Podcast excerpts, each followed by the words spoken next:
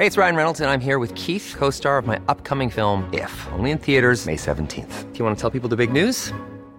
All right, I'll do. Sign up now and you'll get unlimited for $15 a month in six months of Paramount Plus Essential Plan on us. Mintmobile.com slash switch. Upfront payment of $45 equivalent to $15 per month. Unlimited over 40 gigabytes per month. Face lower speeds. Videos at 480p. Active Mint customers by 531.24 get six months of Paramount Plus Essential Plan. Auto renews after six months. Offer ends May 31st, 2024. Separate Paramount Plus registration required. Terms and conditions apply if rated PG.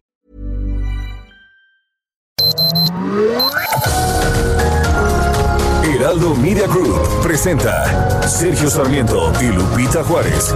Información veraz y oportuna con un toque personal y humano. Por El Heraldo Radio, donde la H suena y ahora también se escucha.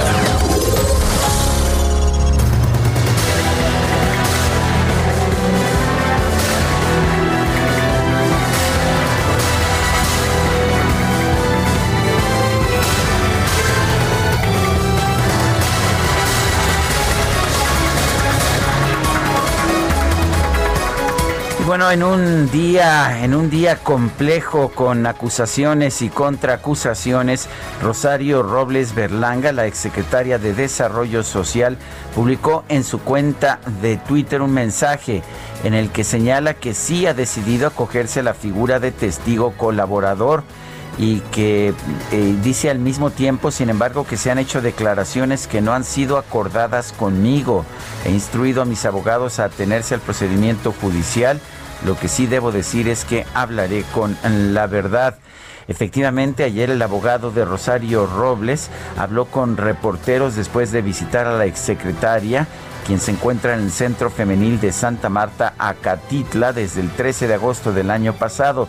Dijo que la secretaria se acogería, la exsecretaria se acogería al criterio de oportunidad como testigo colaborador y que denunciaría al exsecretario de Hacienda Luis Videgaray por el presunto desvío de recursos destinados para campañas políticas.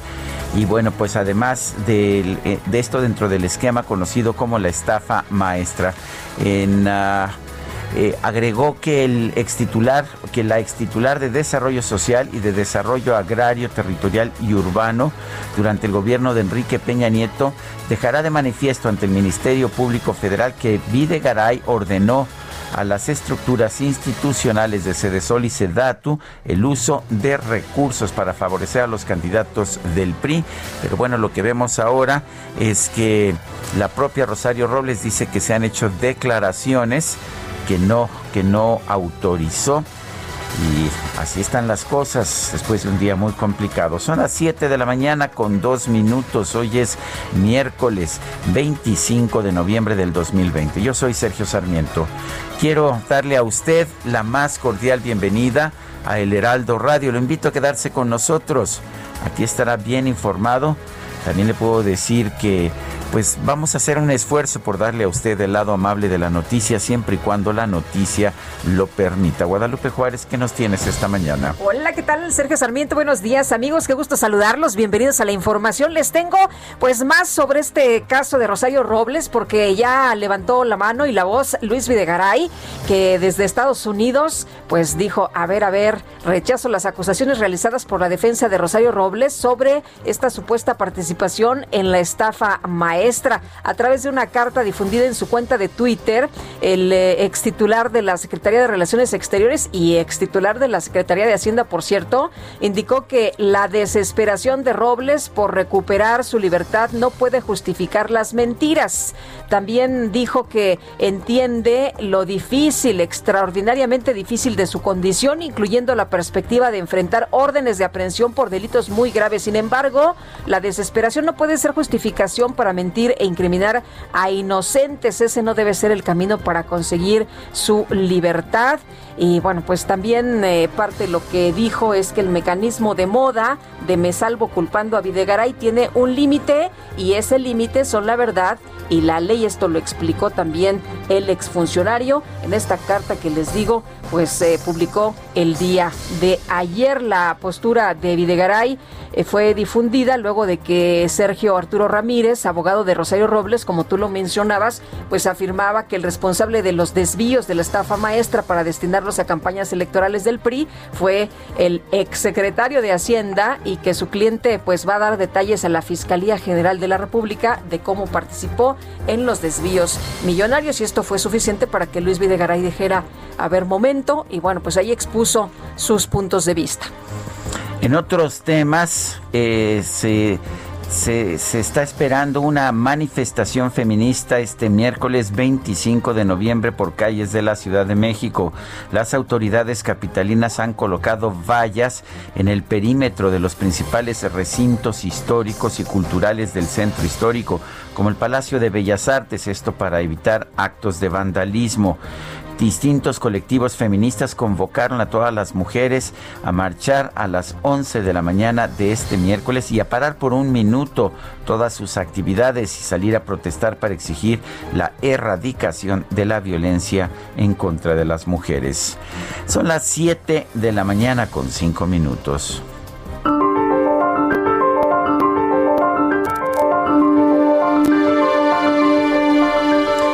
Los malos ejemplos son más dañinos que los crímenes. Barón de Montesquieu.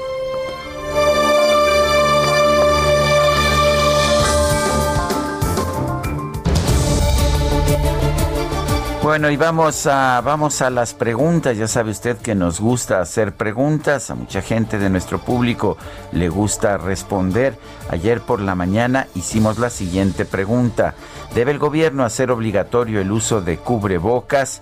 Nos dijo que sí el 94.1%, que no 4.9%, quién sabe, 1%. Recibimos 12.995 votos. Esta mañana temprano ya coloqué en mi cuenta personal de Twitter arroba Sergio Sarmiento la siguiente pregunta. Obligar a los acusados a convertirse en testigos colaboradores ayuda a lograr la justicia. Nos dice que sí 8.5%, que no 83.2%. No sabemos 8.3%. En 28 minutos hemos recibido 1.030 votos.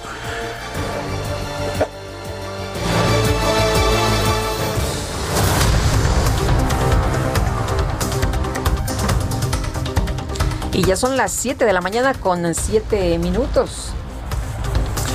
Bueno, y vamos a vamos con las destacadas del Heraldo, ¿no? Ah, vamos con el resumen, sí. Bueno, vamos con el resumen directamente. Vamos a... Bueno, pues a través de Twitter, Rosario Robles, exsecretaria de Desarrollo Social, confirmó que buscará acogerse a la figura de testigo colaborador de la Fiscalía General de la República para el caso de la estafa maestra. Aseguró que va a hablar con la verdad. El abogado de la exfuncionaria, Arturo Ramírez, señaló que como parte de la nueva estrategia de defensa, su cliente va a aportar elementos para demostrar que el exsecretario de Hacienda, Luis Videgaray, orquestó el desvío de recursos públicos a distintas campañas electorales del PRI pues ella es que toma la decisión de ir contra quien realmente pudiera tener algún tipo de participación o responsabilidad en la parte sobre todo de las campañas, que es Luis Videgaray. En la parte electoral, en la parte de la campaña, en los fondos que se utilizaron para la campaña, en los cuales Luis Videgaray tuvo injerencia y fue quien dio instrucciones expresas para que se utilizaran recursos para la campaña del expresidente Enrique Peña Nieto. Arturo Ramírez señaló que su cliente no hará ninguna imputación en contra del expresidente Enrique Peña Nieto y el exsecretario de Gobernación Miguel Ángel Osorio Chong. Al expresidente Peña Nieto no se le va a buscar de ninguna manera porque no hay ningún tipo de vínculo que llegue por parte de la maestra él. Todo lo es directamente Luis Videgaray Caso. En una carta, el exsecretario Videgaray aseguró que él no tuvo participación alguna directa o indirecta en la estafa maestra. Consideró que Rosario Robles recurre a acusaciones sin sustento para tratar de librar su situación legal. Por su parte, la dirigencia nacional del PRI aseguró que no hay registro de recursos ilegales en las fiscalizaciones realizadas por el INE a sus campañas electorales de 2012 a 2018. Durante la sesión a distancia de este martes en la Cámara de Diputados, reapareció el legislador del PRI y exgobernador de Coahuila, Rubén Moreira quien es investigado por el presunto desvío de 400 millones de pesos durante su gobierno. La Junta de Coordinación Política de la Cámara de Diputados aplazó para la próxima semana la discusión de la iniciativa enviada por el Ejecutivo en materia de subcontratación con el objetivo de tomar en cuenta los acuerdos que alcance el gobierno federal con la iniciativa privada. El presidente del Consejo Coordinador Empresarial, Carlos Salazar Lomelín, indicó que la próxima semana podría ser presentado el segundo paquete de proyectos del plan de infraestructura que impulsa junto con el gobierno federal. La Fiscalía General de Nayarit reportó a las autoridades de Jalisco que este martes encontró el cuerpo del empresario José Felipe Tomé, quien había sido secuestrado el fin de semana pasado. En Veracruz, Marta Montero Villalbazo rindió protesta como presidenta municipal de Jamapa luego del asesinato de la alcaldesa Floricel Ríos Delfín. El INAI instruyó a la Secretaría de Gobernación abrir una averiguación previa sobre el caso de tortura en contra de las mujeres de San Salvador Atenco en 2006 y entregar una versión pública del expediente. Integrantes de distintos colectivos feministas tomaron las instalaciones del Congreso de Puebla para exigir la despenalización del aborto en la entidad. En Michoacán, grupos de normalistas y comuneros bloquearon la carretera Pátzcuaro-Uruapan y retuvieron 10 vehículos. Además, destruyeron una camioneta.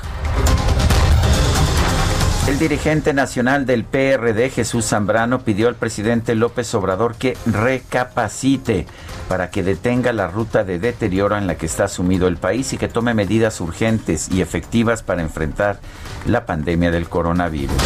En su reporte diario, la Secretaría de Salud informó que este martes se registraron 10.794 casos de COVID en el país, con lo que llega a 1.060.152 el número de contagios. Y escuche usted el número de muertos, 102.739. La gobernadora de Sonora, Claudia Pavlovich, informó que dio negativo a una nueva prueba de COVID-19, luego de que el pasado 12 de noviembre fue diagnosticada con la enfermedad. Este martes se dio a conocer la muerte de Conrado Durazo, el padre del exsecretario de Seguridad y Protección Ciudadana Alfonso Durazo, a causa de COVID-19.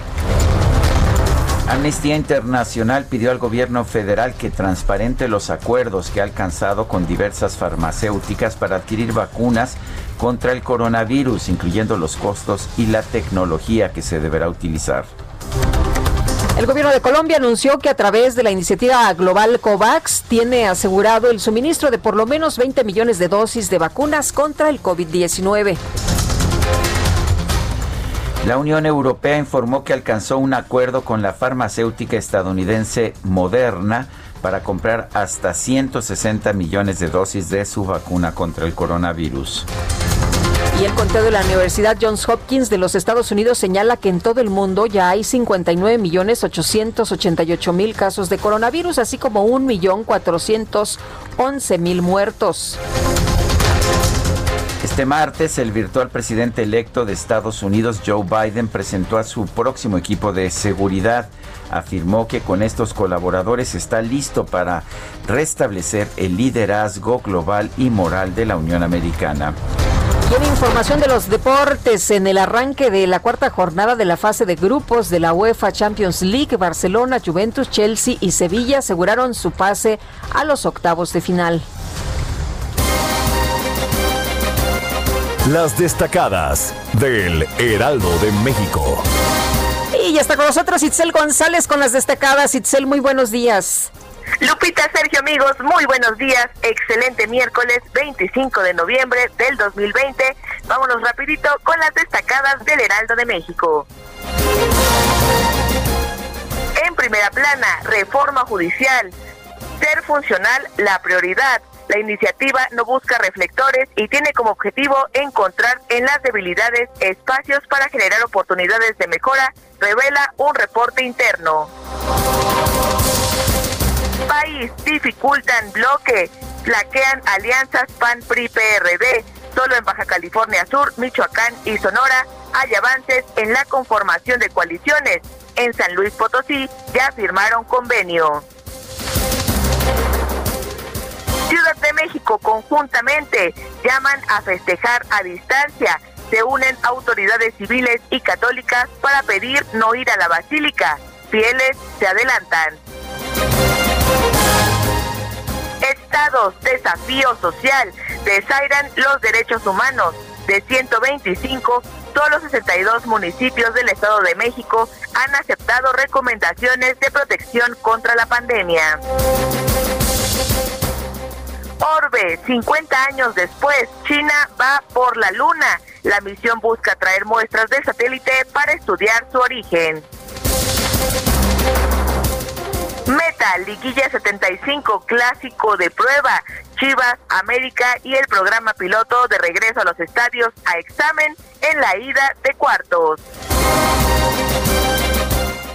Y finalmente, en mercados, recursos de Afores, cae retiro por matrimonio. El descenso fue de 33.5%, la mayor cifra desde que se tiene registro. Lupita, Sergio, amigos, hasta aquí las destacadas del Heraldo. Feliz miércoles. Igualmente, Itzel, muchas gracias. Muy buenos días. Dijo miércoles ya, ¿verdad? Ya es miércoles. Qué rapidísimo. El ombligo de la semana. 7 con 15 minutos. Si quieres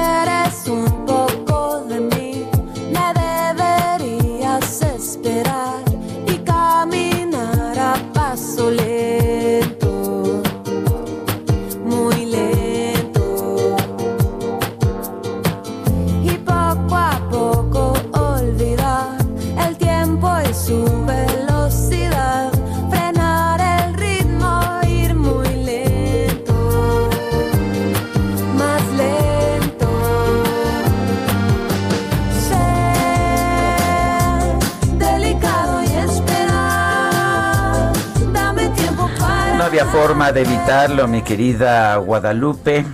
Resulta que ayer era cumpleaños de, de Julieta Venegas. La verdad es que optamos este por optamos por José Alfredo, ¿verdad? Ayer No, no, no. Ayer, ayer, Queen. Ah, ayer Queen, ah, sí, claro, era el aniversario luctuoso de Freddie Mercury. Así es. Pero yo me quedé con el gusanito. 50 años cumplió ayer Julieta Venegas y la verdad es que me gusta mucho esta... Di la verdad, hubo billete de por medio. Ah, sí, a mí no me llegó nada. ¿No te llegó? Me llegó, me llegó un espécimen del Banco de Sin México. valor.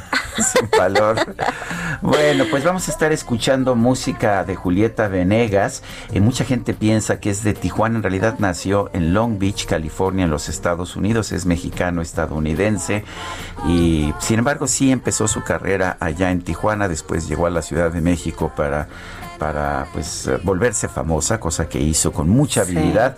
La vamos a estar escuchando. Empezamos con esto que se llama Lento. ¿Te parece bien, Guadalupe? Me parece excelente, me gusta mucho Julieta Venegas, este fue uno de los grandes temas, por supuesto, y ya viste ahí en la producción que todo el mundo estaba pues muy contento.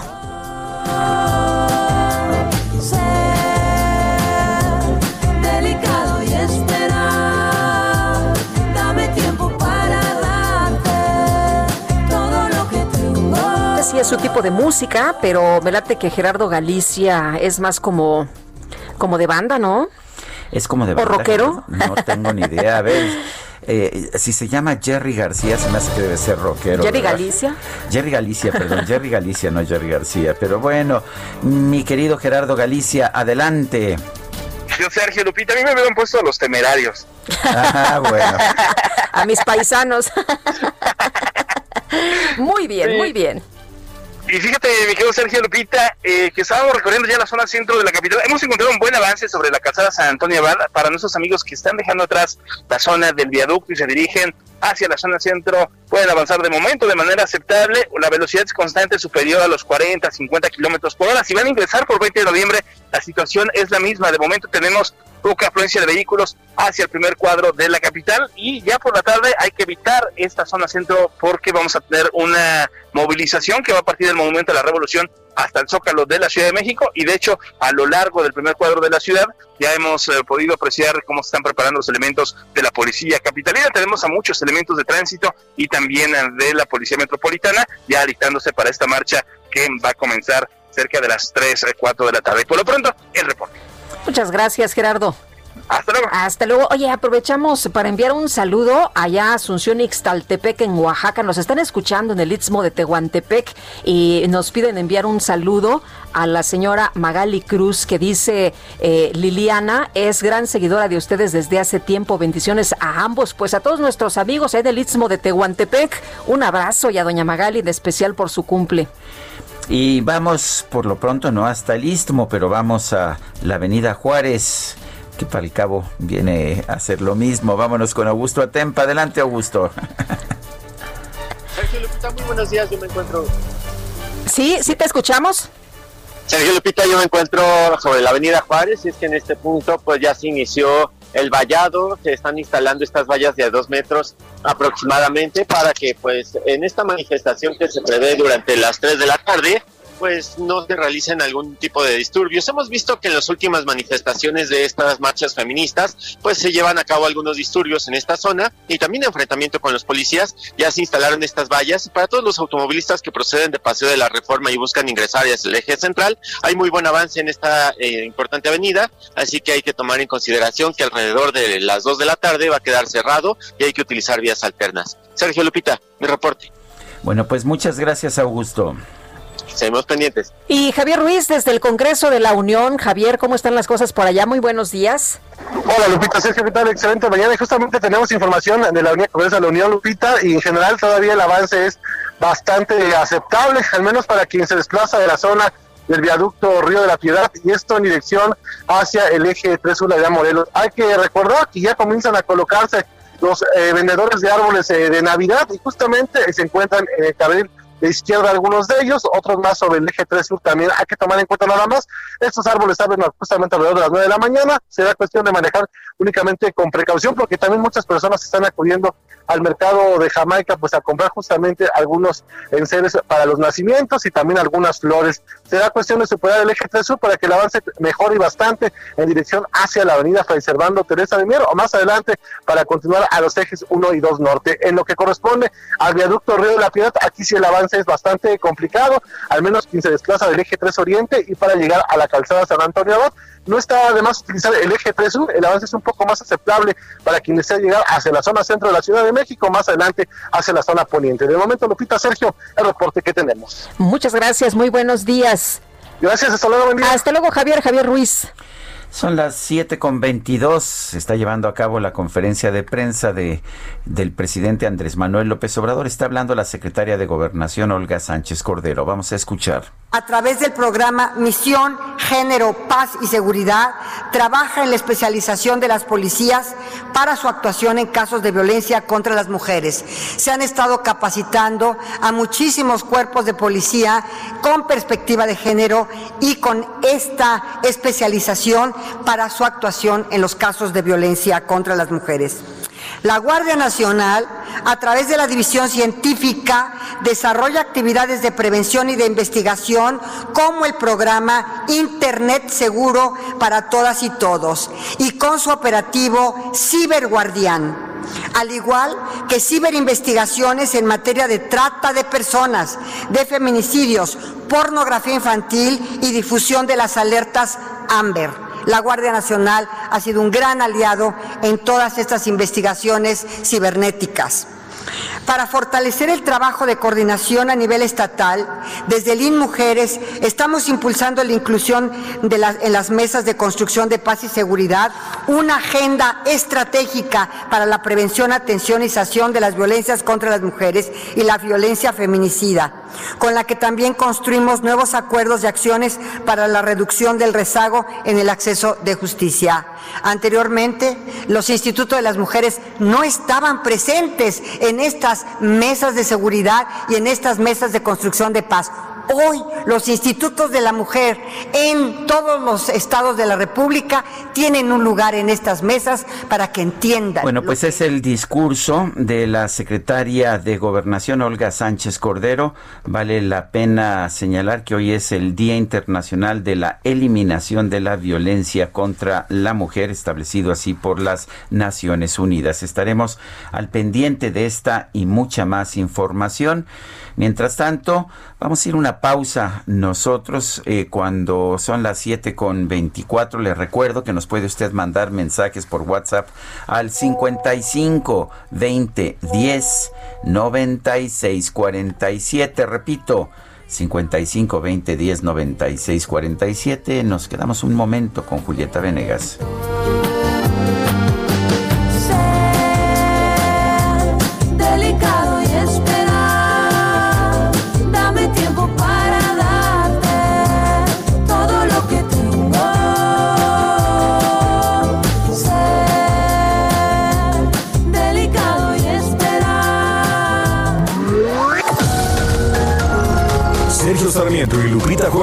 Quieren conocer tu opinión, tus comentarios o simplemente envía un saludo para ser más cálida esta mañana.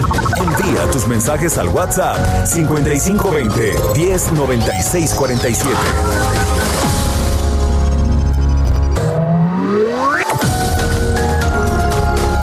Continuamos con Sergio Sarmiento y Lupita Juárez por El Heraldo Radio. Que tiemble el Estado, los cielos, las calles, que tiemblen los jueces y los judiciales. Hoy a las mujeres nos quitan la calma, nos sembraron miedo, nos crecieron alas.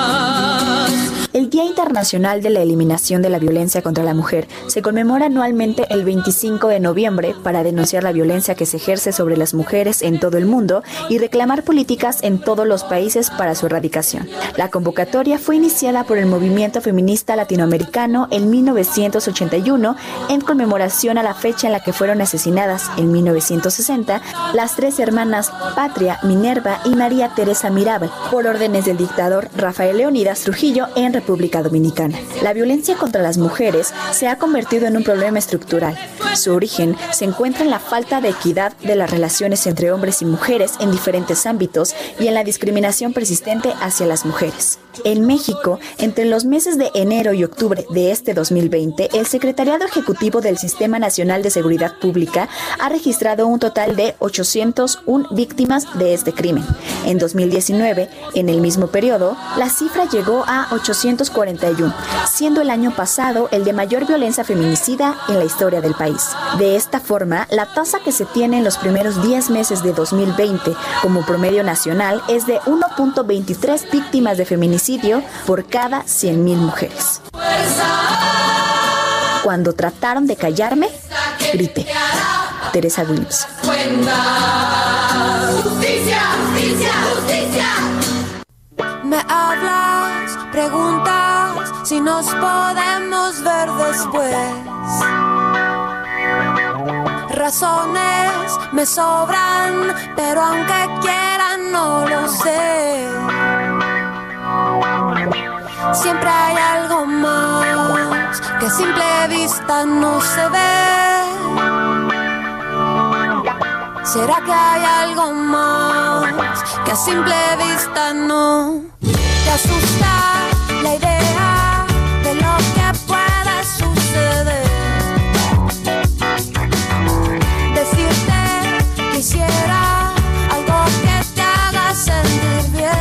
Algo está cambiando, canta Julieta Venegas, esta joven talento de la música latinoamericana, mexicana, mexicano-estadounidense. Nació hace 50 años, el 24 de noviembre de 1970. No nos invitó a su fiesta de cumpleaños ayer, pero aquí la estamos festejando. Algo que está cambiando. Me encanta, me gusta muchísimo. No sé si Julieta Venegas está en Argentina en este momento o esté ya acá en México. se fue pues a vivir un tiempecito por allá, hizo teatro, iba a regresar a México con eh, esta obra. Eh, nunca había participado en una obra de teatro, pero pues se nos atravesó la pandemia.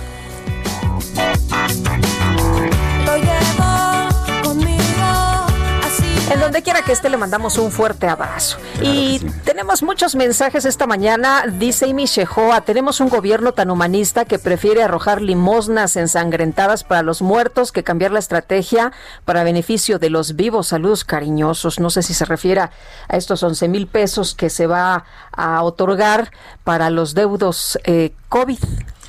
Eh, Evangelina del Río, Sergio Lupita, excelente día, saludos a todos en el Heraldo.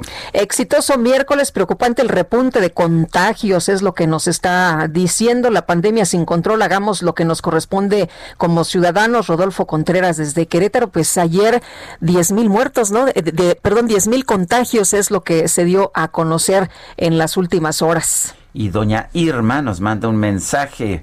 Buenos días, aquí escuchando a los mejores de la noticia, que tengan un excelente día. Bueno, pues con mucho gusto lo, lo, festejamos.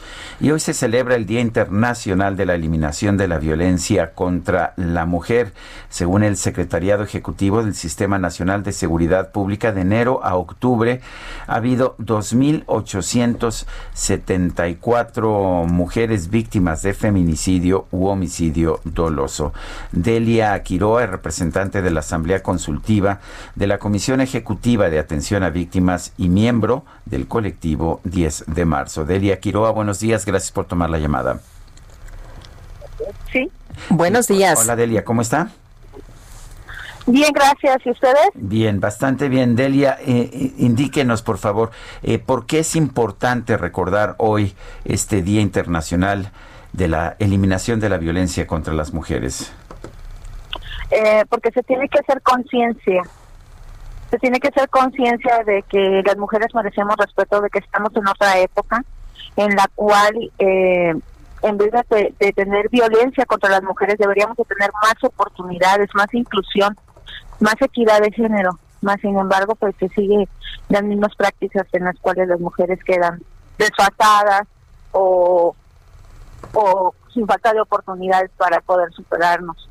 Aparte de que ya muchas somos jefas de familia, y pues necesitamos que, seamos tratadas igual y ganar lo mismo que los hombres. Eh, Delia, ¿cómo ve usted eh, eh, la actuación de este gobierno del presidente Andrés Manuel López Obrador frente a las demandas de las mujeres? Se han hecho movilizaciones, se han hecho pues muchas denuncias, muchas peticiones. ¿Cómo ve usted la respuesta de esta administración? Pues de total indiferencia hay una total indiferencia, no se están este, creando programas para prevenir la violencia contra las mujeres, los pocos que existen no se les da seguimiento, no se cumple la ley, no se cumplen los protocolos. Están viendo que incrementaron las denuncias por violencia doméstica en este tiempo de pandemia y no están haciendo nada para contener los daños. Bueno, el presidente dijo que esto no era cierto, ¿no? Él dice que no es verdad, pero ahí están las denuncias. El, eh, eh, podemos eh, podemos tomar medidas. ¿Qué medidas recomendarían ustedes para que podamos enfrentar este este mal, este problema? Pues mira, hace falta mucha educación social, hace mucha falta de que se le inculquen valores a todas las personas, tanto hombres como mujeres, de que se procure la buena relación entre entre las personas, de amor, de respeto, de solidaridad pero parece que el discurso del presidente siempre es que unos somos diferentes a otros. Nunca dice que somos mexicanos, que debemos estar unidos. Siempre nos está dividiendo. Entonces, pues si él mismo hace eso, imagínense, pues eh, no. Delia, eh, eh, se ha mencionado una cifra de 11 mujeres que pierden la vida, que son asesinadas diariamente. Pensamos que las acciones que iban a emprenderse serían distintas y nos iban a arrojar cifras diferentes. ¿Por qué no lo estamos viendo? ¿Por qué no estamos viendo que haya un cambio eh, en otro sentido? Porque la prioridad son otro tipo de, programas y otro tipo de, de, cosas. O sea, no, no se está respetando aquí lo, lo que incluye el artículo primero en la Constitución, que son los, los tres cuartetos de responsabilidades de la autoridad, de, de prevención y de principios. Entonces, este, pues no, no, no, no se está aplicando la ley, no se está respetando la Constitución, al contrario, se está violentando la Constitución, haciendo cambios en las leyes por medio de decretos que no se están analizando bien y que van a tener graves consecuencias. ¿Cómo es la atención a las víctimas? Ustedes que son pues representantes de esta Asamblea Consultiva de la Comisión Ejecutiva de Atención a Víctimas. Pues mm, también somos ignorados. De hecho, ahorita tenemos un plantón en gobernación porque no han cumplido los acuerdos de, del plantón que tienen nueve meses en la Comisión Ejecutiva de Atención a Víctimas y en la madrugada cerramos la calle porque llegaron más víctimas. Y hemos estado esperando, tenemos siete días esperando a que Alejandro Encinas se digne a recibirnos, pero no lo ha hecho. Entonces nos vimos obligados ahorita a tener que cerrar la calle para llamar la atención y a las 7 de la mañana llegó alguien de gobernación. O sea, ¿por qué nos obligan a hacer este tipo de cosas? ¿Qué necesidad hay de que esté uno aquí? Tenemos dos menores de edad exponiéndonos. O sea, las víctimas somos ignoradas en este gobierno. Se nos dio la espalda totalmente, pero cuando el presidente andaba pidiendo el voto, hizo compromisos con nosotros. En Tlatelolco dijo que adoptaría la justicia transicional, firmó documentos, se comprometió y ahora los desconoce. Delia Quiroa, representante de la Asamblea Consultiva de la Comisión Ejecutiva de Atención a Víctimas, miembro del colectivo 10 de marzo. Gracias por hablar con nosotros.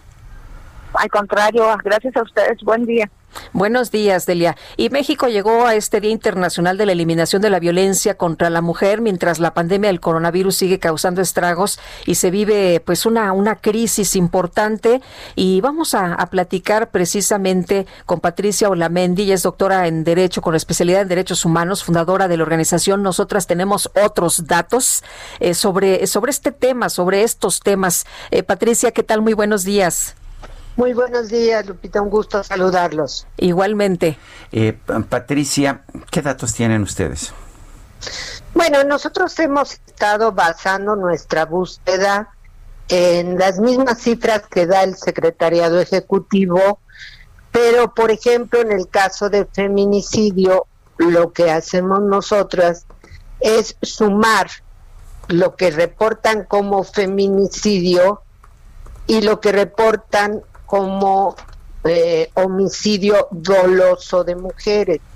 Hay que recordar que el homicidio doloso pues es intencional, eh, es un homicidio, es una muerte que regularmente registra por violación, por desaparición, etcétera. Entonces, nosotros eh, tenemos otra mirada con respecto al feminicidio, por ejemplo. Y hemos hecho un trabajo en los estados que es muy interesante, porque las cifras que dan regularmente las fiscalías no corresponden con los casos que se reportan. Eh, te pondré un ejemplo. Por ejemplo, Aguascalientes reportaba un feminicidio y en realidad había 28. Guerrero reportaba 48 y en realidad iba ya casi por 160. Entonces, a nosotros nos da una cifra aproximada de enero a septiembre 2.854 asesinatos de mujeres y ahora ya sumando con lo que va de octubre, eh, parte de octubre ya tendríamos 3.185. Es decir, no corresponde a lo reportado eh, en materia de feminicidio por el gobierno. Y bueno, hay datos que son muy preocupantes. Por ejemplo, lo que viene siendo eh, los delitos de violencia familiar, que en promedio son 20 mil mensuales. De enero a septiembre llevamos casi 167 mil. Carpetas, investigaciones que se quedan en la total impunidad. Y un dato bien grave son las lesiones graves que sufren las mujeres. Es decir, eh, heridas por armas, eh, traumatismos, fracturas, y tenemos en lo que va de enero a septiembre 43.108, es decir, situaciones que debieron, debieron de haberse considerado como tentativa de feminicidio y sin embargo no se hizo así. Entonces, todo esto queda en la total impunidad, lo cual es terrible porque esas mujeres pues siguen en peligro su situación no ha cambiado. Ahora, Patricia, la, la, prioridad debería de ser eh, las mujeres porque vemos que hay programas que al gobierno le interesan muchísimo. Eh, ¿Qué debería estarse pues eh, llevando a cabo? Porque sabemos que hay muchos institutos de, de las mujeres, pero la realidad y las cifras no cambian. Mira, yo creo que hay dos cosas. Una es la prioridad mujeres por las causas de muerte al final de cuentas el gobierno tendría que estar pensando en la vida de las mujeres. Y aquí hay un dato bien grave, eh, producto de eh, la aprobación del último presupuesto, el que se ejercerá en el 2021, y nos habla prácticamente de la desaparición de programas, por ejemplo, en salud, en, que costaron muchísimos años construir. Me refiero sobre todo a los exámenes para detectar cáncer de mama, cáncer cervicuterino, evitar mortalidad materna, vacuna para niñas para evitar el contagio del papiloma, apoyo para tratamientos de cáncer, prácticamente desaparecen del presupuesto. Los institutos que quedan porque ya desde el año, desde este año prácticamente desaparecieron los municipales, pues ya nada más es el federal al cual le retiraron el 75% del presupuesto y los locales. Pero el tema de violencia no es solo los institutos, eh, son las fiscalías y son los tribunales. Las mujeres sí denuncian, pero no se investigan estos delitos y por lo tanto, pues lo que ocurre después es una situación de una mayor violencia o incluso la muerte. Y los tribunales, si lo revisas, prácticamente no hay sentencias. Entonces lo que estamos aquí es frente a un total negligencia del Estado y de las instituciones del Estado para con las mujeres. Entonces, sí, la vida de las mujeres cuenta, la vida de las niñas cuenta, y por cierto, son las más pobres de los pobres. Las más pobres de los pobres. Eh, si tenemos a, a, una secretaria de gobernación como Olga Sánchez Cordero, que siempre se ha distinguido por defender las causas de las mujeres, ¿qué está pasando? ¿Por qué este rechazo a escuchar la voz de las mujeres? La verdad, a todas nos ha sorprendido porque ella desde la Corte siempre tuvo una postura muy a favor de los derechos de las mujeres y siempre tuvo una posición muy clara. Nos ha sorprendido porque hasta ahorita llevamos dos años eh, de este gobierno, siempre dice que se reúnen con todo el mundo, seguramente se reúne con muchas muchas mujeres y seguramente las mujeres le entregan muchas propuestas, pero hasta ahorita no tenemos claro cuál es la política del gobierno en materia de prevención y atención de las violencias. El año este año se le retiraron los recursos a los estados para las alertas de género. Dijeron que después se los regresaron, pero no es real, no los regresaron y esto dejó muchos de los programas actuales de atención sin recursos para seguirse sosteniendo.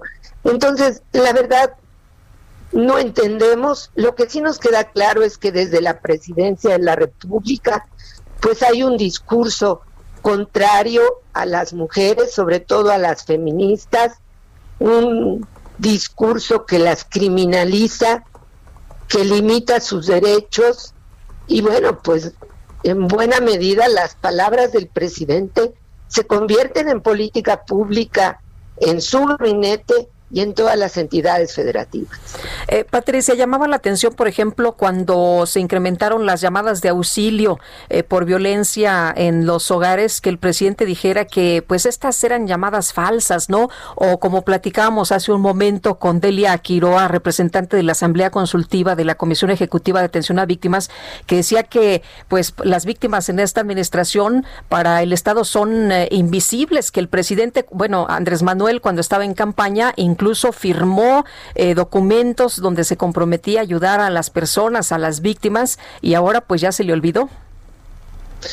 El problema es que No sé si realmente tuvo un compromiso, si en verdad lo tuvo. Eh, no queda claro ningún compromiso y este discurso de denostar, de decir son mentirosas, cuando hicimos el llamado alertando la creciente violencia junto con la pandemia, a la par de la pandemia de COVID, inmediatamente se dijo mienten. Luego cuando denunciamos situaciones que no correspondían a la realidad por las cifras, tienen infiltradas son unas infiltradas, están, son gente aliada de la derecha, están con la ultraderecha. No hay nada más contradictorio que el feminismo y la ultraderecha, o sea, no es posible ni siquiera una relación mínima.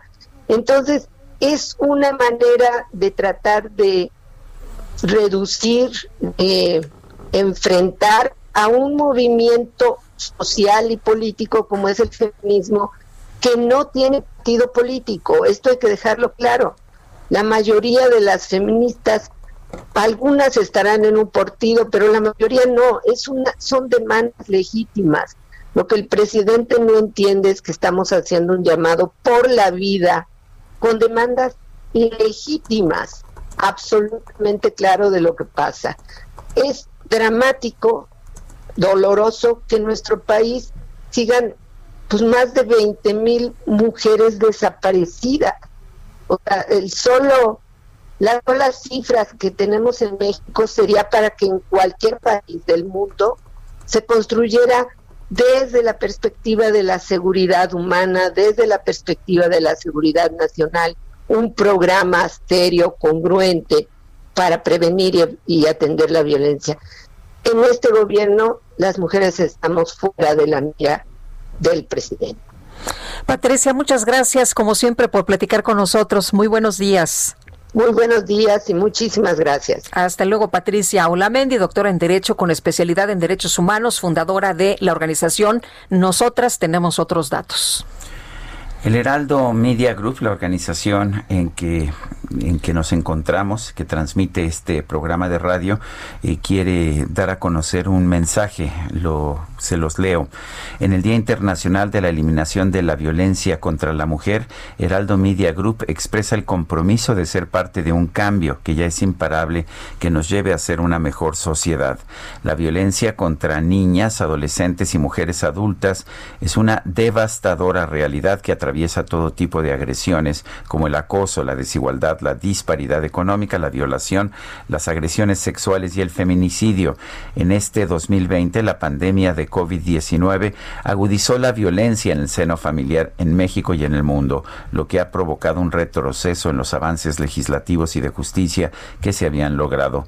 Los ejemplos son muchos. El aislamiento de mujeres y niñas con su agresor, la falta de ingresos económicos, las dobles y triples jornadas de trabajo al ser responsables de sus casas y familias, la atención prioritaria a casos de contagios por sobre las denuncias de agresiones, la parálisis en los sistemas de justicia y la caída económica que tiene afectados a millones de mexicanas. En Heraldo Media Group no hay cabida para el silencio la estigmatización ni la revictimización contra las mujeres.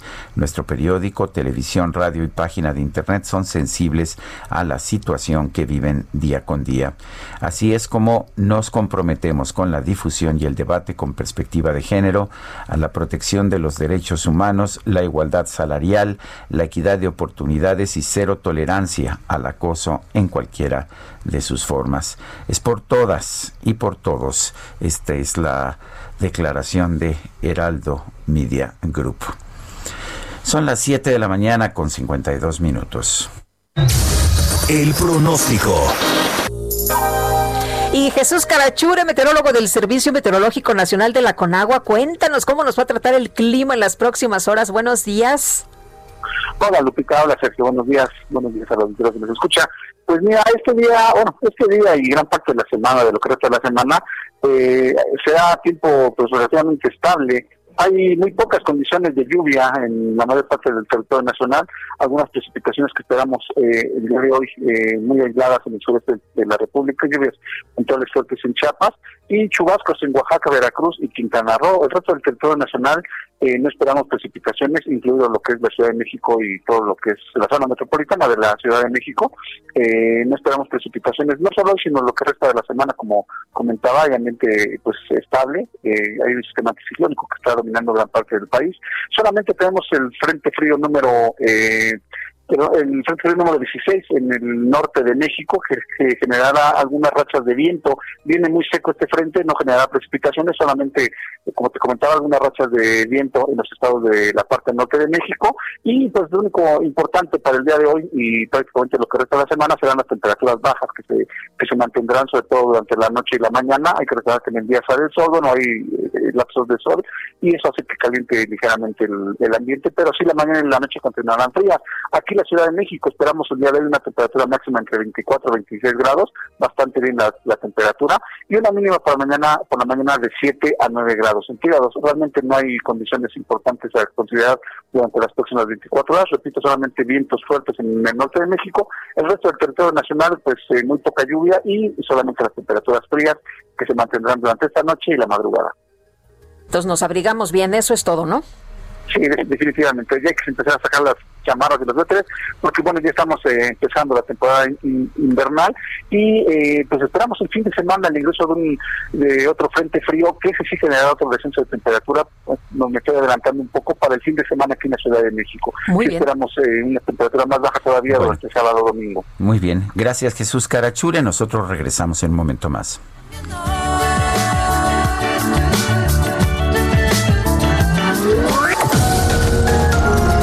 Sergio Sarmiento y Lupita Juárez quieren conocer tu opinión, tus comentarios o simplemente envía un saludo para ser más cálida esta mañana. Envía tus mensajes al WhatsApp 5520 109647.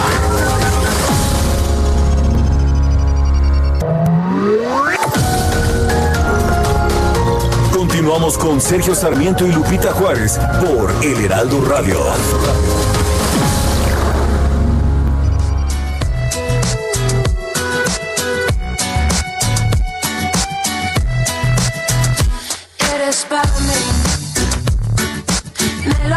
El viento, eres para mí.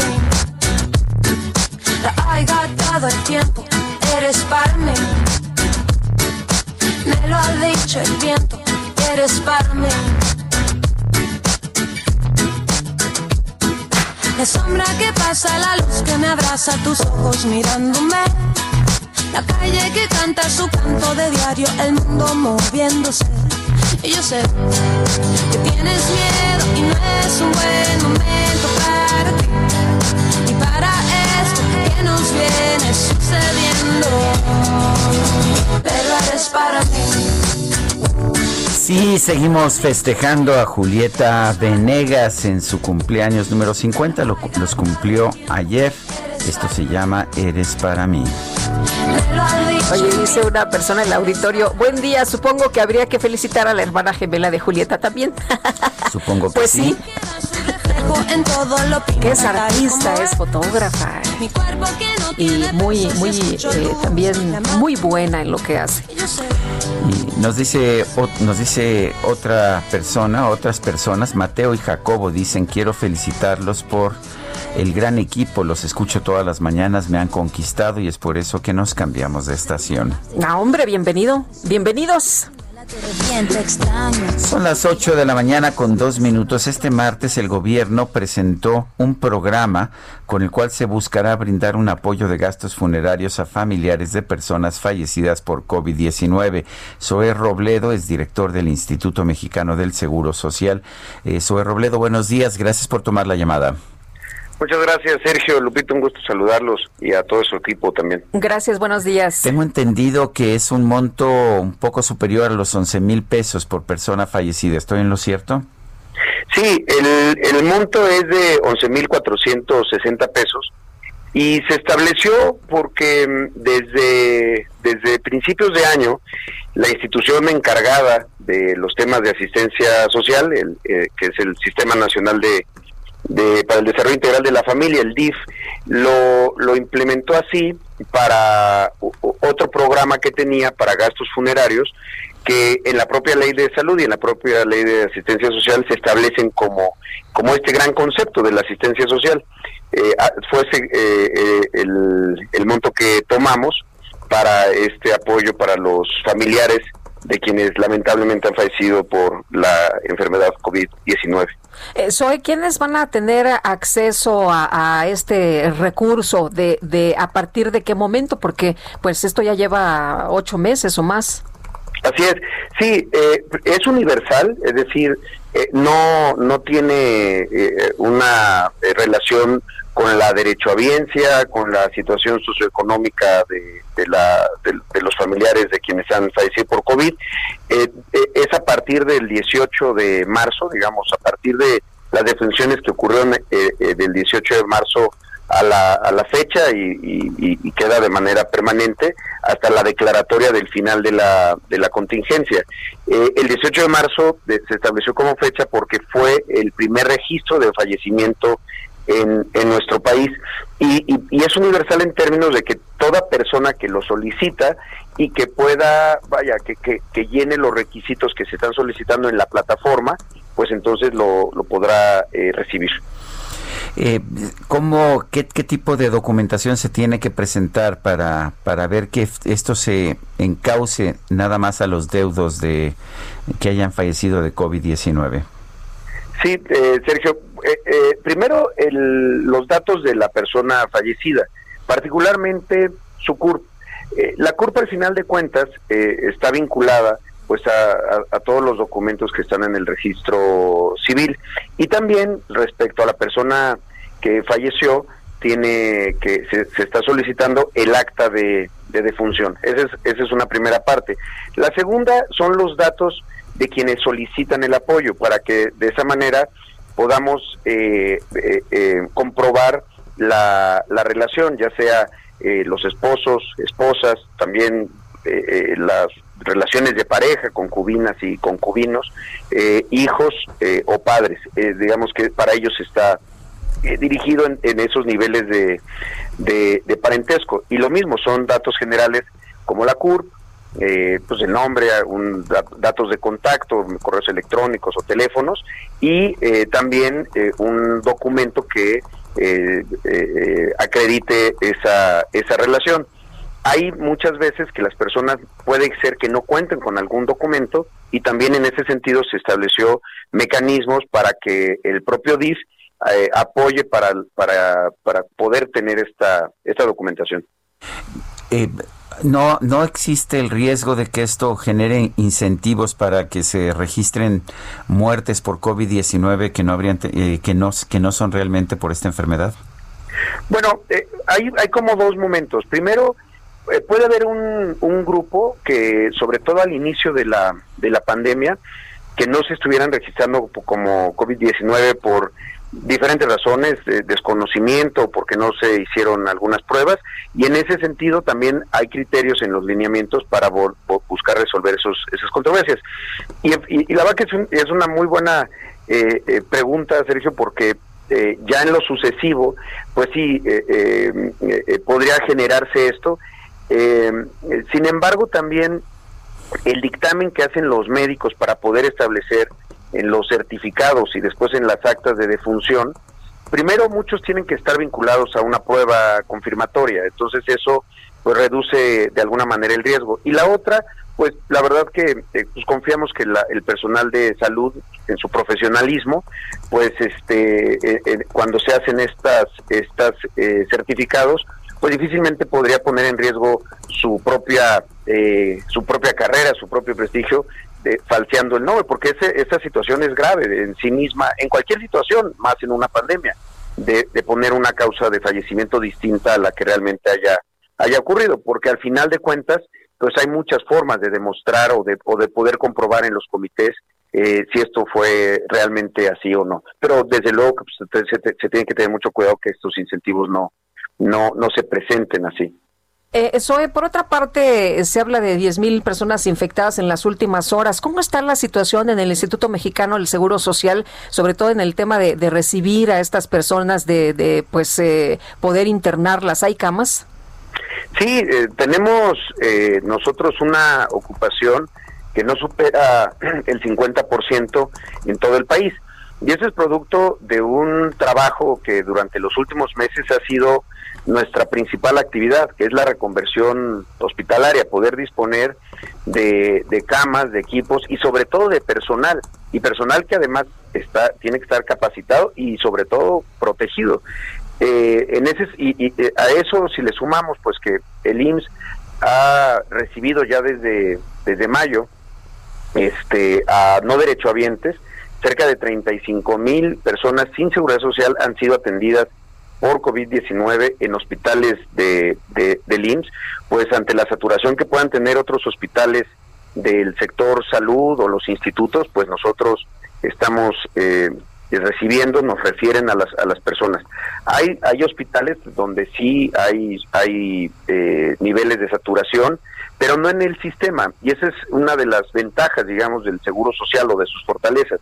Al operar como sistema, si, si observamos una saturación en un hospital, empezamos a referirlos a otro donde se tenga la misma calidad y, la disponibilidad de, camas. Pongo un ejemplo, nuestro, uno de nuestros hospitales de mayor productividad, que es el hospital temporal de eh, que, se instaló en el autódromo, hoy tiene un número de camas eh, ocupadas que no se había presentado, pero de alguna manera es por diseño, es decir, nosotros mismos referimos a ese hospital eh, de algunas otras unidades de la ciudad que pudieran estar en, con saturación. Pero insisto, el sistema eh, eh, como de hospitalario para la atención de COVID no hay en este momento saturación ni signos de que pueda ocurrir.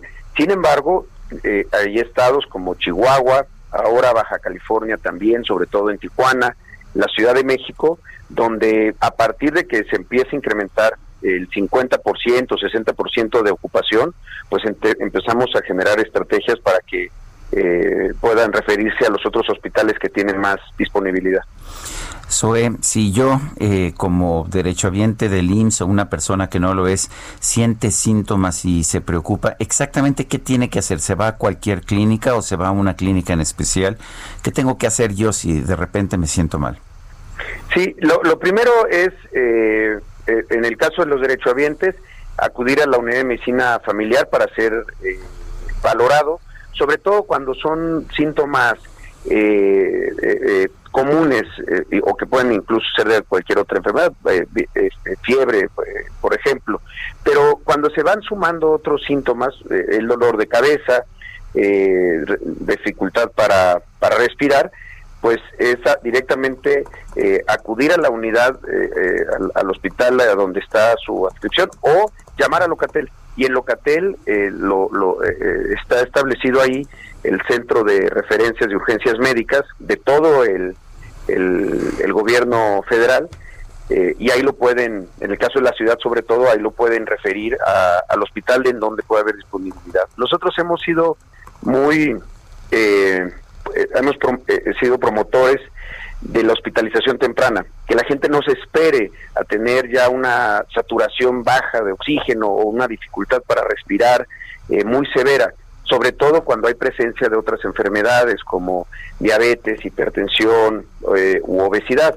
En esos casos, lo más importante es acudir rápido al, a la unidad y poder, si así es valorado, ser hospitalizado sin necesidad de, vaya, con simplemente oxígeno eh, no invasivo, este oxígeno de puntas. Es mucho lo que se puede hacer de manera preventiva. Por eso eh, lo que nosotros creemos es que tiene eh, que, la, que la población vaya observando sus propios síntomas para, en caso de sentirse mal, directamente este, poder acudir al hospital. Bueno, pues como siempre, Zoe, gracias por tomar nuestra llamada. Un fuerte abrazo. Muchas gracias, Sergio. Lupita, un abrazo. Gracias, igualmente. Buenos días. Bueno, la Secretaría de Gobernación pidió a los diputados aprobar una reforma para crear la cédula de identidad ciudadana. Nayeli Cortés nos tiene todos los detalles. Te escuchamos. Buenos días. Buenos días, Sergio y Lupita. Esta petición se planteó ayer en un desayuno que la secretaria de Gobernación, Olga Sánchez Cordero, tuvo con coordinadores parlamentarios de la Cámara de Diputados. La creación de esta cédula de identidad ciudadana, Sergio y Lupita, implicaría pues hacerle una especie de competencia a la credencial de elector que actualmente funciona como un documento de identidad. Y lo que más le preocupa a algunos partidos y también al INE es que permitiría a esta dependencia acceder al padrón electoral para obtener los datos necesarios para expedir esta cédula. De hecho, han estado en pláticas la Secretaría de Gobernación y el INE intentando buscar un mecanismo, encontrar un mecanismo para no violar la ley al violar la secrecía de los datos personales de más de 90 millones de mexicanos que están inscritos en el padrón electoral. En San Lázaro, Lupita Sergio, ya existe un dictamen para crear esta cédula de identidad ciudadana. El dictamen se aprobó en septiembre y hasta ahora no ha subido al Pleno de la Cámara de Diputados porque existe una opinión en contra de la Comisión de Hacienda, quien asegura que el impacto presupuestal pues no daría y dada la pandemia, pues ahorita menos. Es el reporte que tenemos. Muy bien, muchas gracias. Hasta luego, Nayeli. Buenos días. Y en la Cámara de Diputados se está perfilando aplazar para la próxima semana la discusión de la iniciativa presidencial sobre subcontratación laboral, el outsourcing. En principio, la discusión estaba programada para este jueves, pero ya sabe usted, el propio presidente de la República dijo que tomaría en cuenta las posiciones en contra del sector empresarial. Vamos con Iván Saldaña, que nos tiene el reporte. Adelante, Iván.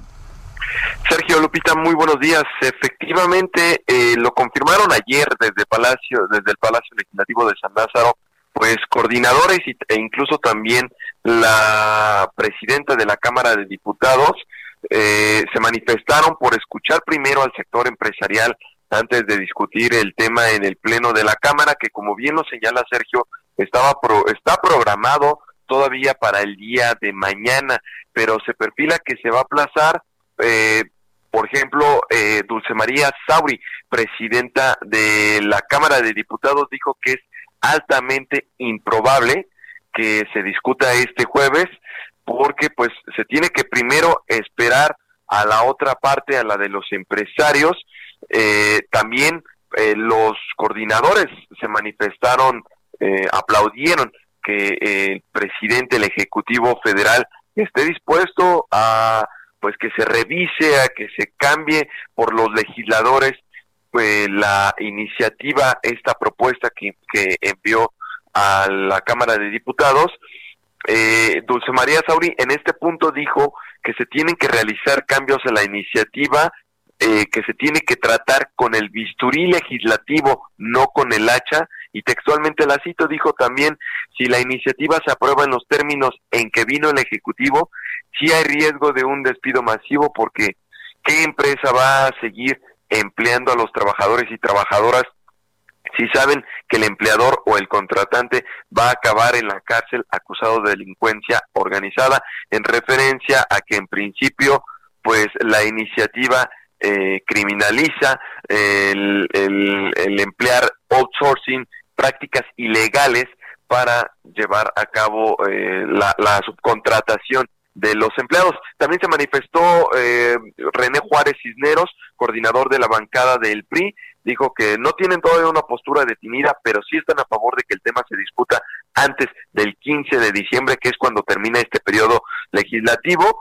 Eh, también Verónica Juárez, coordinadora del PRD en la Cámara de Diputados, dijo que ella iba a solicitar formalmente a la Junta de Coordinación Política que eh, se espere primero la postura de los empresarios dicen que coinciden con que se tiene que regular, ese es una, algo, algo importante a resaltar, Sergio Lupita, que los coordinadores se manifiestan a favor de que haya una regulación, más no una desaparición del outsourcing.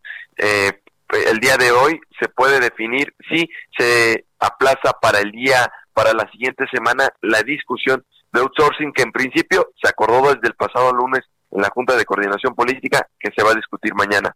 Muy bien, Iván Saldaña, gracias. Buenos días. Buenos días. Y con base en índices sanitarios y económicos, la agencia Bloomberg determinó pues cuán exitosos han sido 53 eh, administraciones a la hora de abordar la pandemia. Los presidentes Andrés Manuel López Obrador y Alberto Fernández de Argentina ocupan el último y antepenúltimo puesto respectivamente. Y vamos a hablar del tema con el doctor Javier Tello, médico cirujano y analista en políticas de salud. Doctor, ¿cómo estás? Buenos días.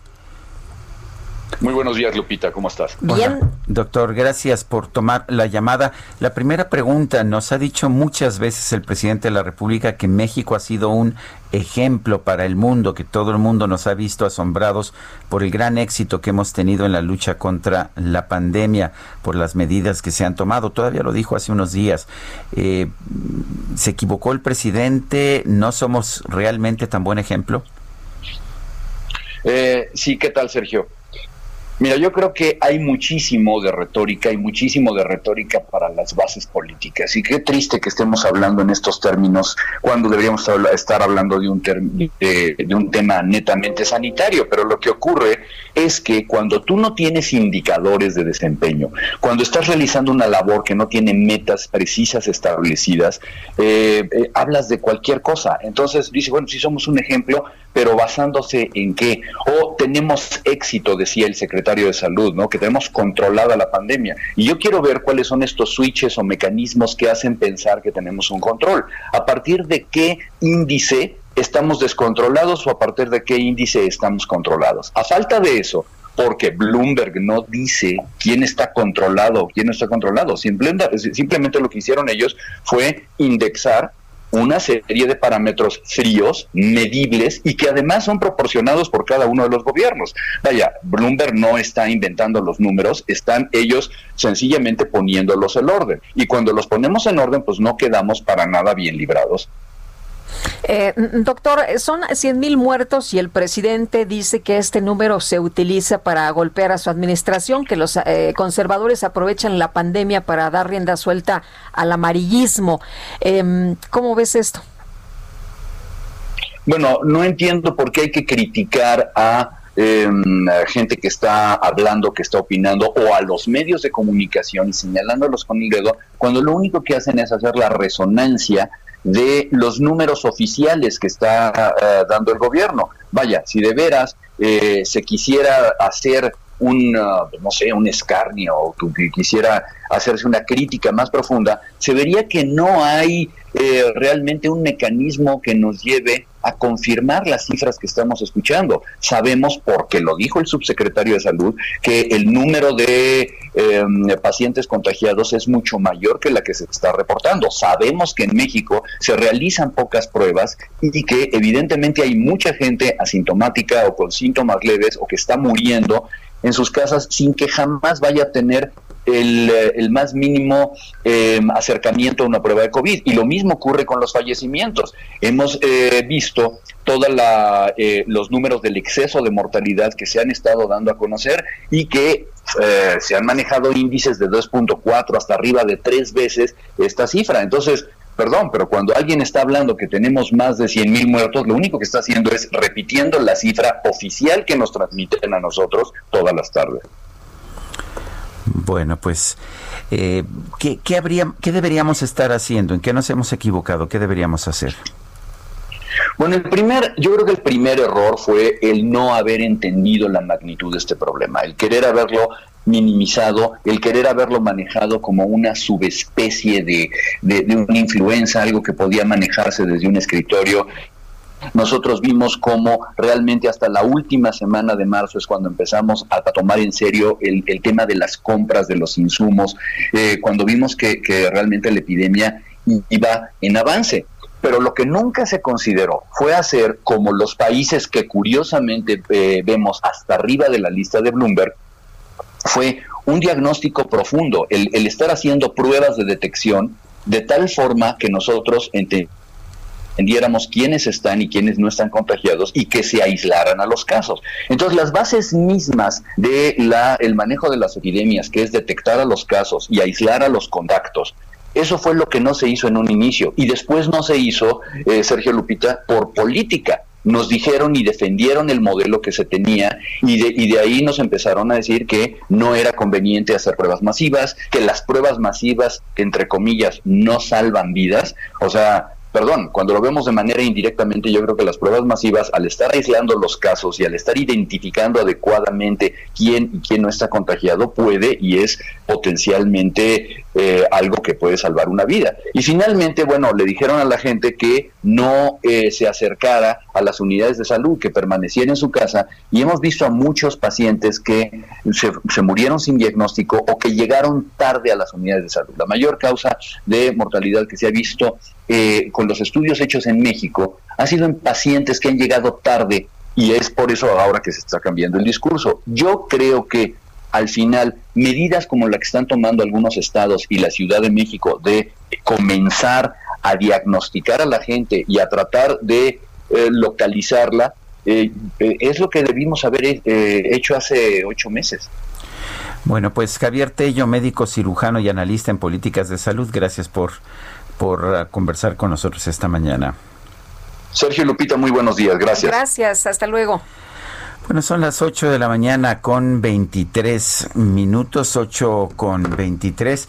Hoy uh, se conmemora, hoy se celebra el Día Internacional para eliminar la violencia, eh, de eliminación de la violencia contra la mujer.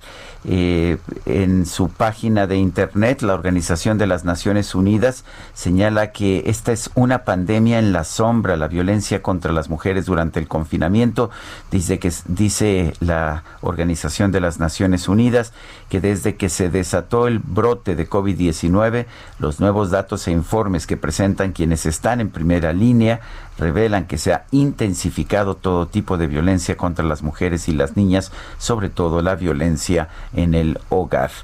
Son las 8 con 24. Le recuerdo nuestro número para mandarnos mensajes de WhatsApp, el 55 2010 9647. Guadalupe Juárez y Sergio Sarmiento estamos en el Heraldo Radio. Regresamos. Yo sé que tienes miedo y no es un buen momento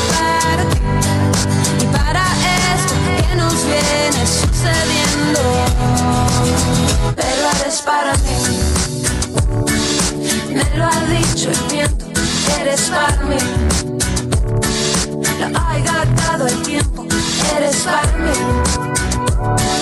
Me lo ha dicho el viento, eres para mí. Sergio Sarmiento y Lupita Juárez quieren conocer tu opinión, tus comentarios o simplemente envía un saludo para ser más cálida esta mañana. Envía tus mensajes al WhatsApp 5520 109647.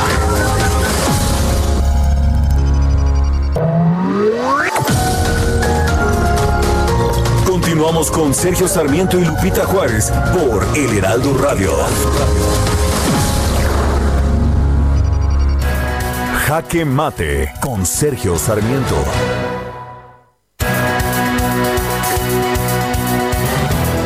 En su conferencia de prensa de esta mañana, en el marco del Día Internacional para Eliminar la Violencia contra las Mujeres, el presidente de la República, Andrés Manuel López Obrador, aseguró que su gobierno ya no es el principal violador de los derechos humanos. Lo dijo así. Una cosa que es importante y hace distinto al gobierno a los anteriores es que ya este gobierno no es el principal violador de los derechos humanos. El Estado ya no es el principal violador de los derechos humanos porque no se tolera la corrupción, la impunidad, la violación de los derechos humanos. Ya no hay impunidad. Eso hace la diferencia, es lo que dijo el presidente López Obrador. Ante esto quisiera hacer dos comentarios. Lo que nos dicen los abogados, los especialistas en materia de derechos humanos, es que solamente los gobiernos pueden violar derechos humanos. Cuando un ciudadano comete algún tipo de falta en contra de otro ciudadano, eso se llama un delito, pero no es una violación de los derechos humanos. Por otra parte, organizaciones independientes como Human Rights Watch, en su informe mundial 2020, señala que los abusos de las fuerzas de seguridad y casos de tortura y desaparición en el gobierno de Andrés Manuel López Obrador han continuado y que señala este, este estudio en una sección dedicada a México que a pesar del cambio de gobierno en el país, la impunidad sigue siendo la norma y se siguen produciendo ataques contra periodistas y defensores de derechos humanos. Además, persisten las limitaciones en el acceso a los derechos sexuales y reproductivos. Lo que yo puedo decir es que el presidente de la República puede tener los mejores objetivos y las mejores intenciones, pero eliminar los derechos, eh, las violaciones a los derechos humanos no es cuestión simple y sencillamente de que haya un nuevo gobierno que diga que ya no existen estas violaciones a los derechos humanos. Hay que hacer un esfuerzo muy intenso y todavía falta mucha tarea por hacer. Yo soy Sergio Sarmiento y lo invito a reflexionar.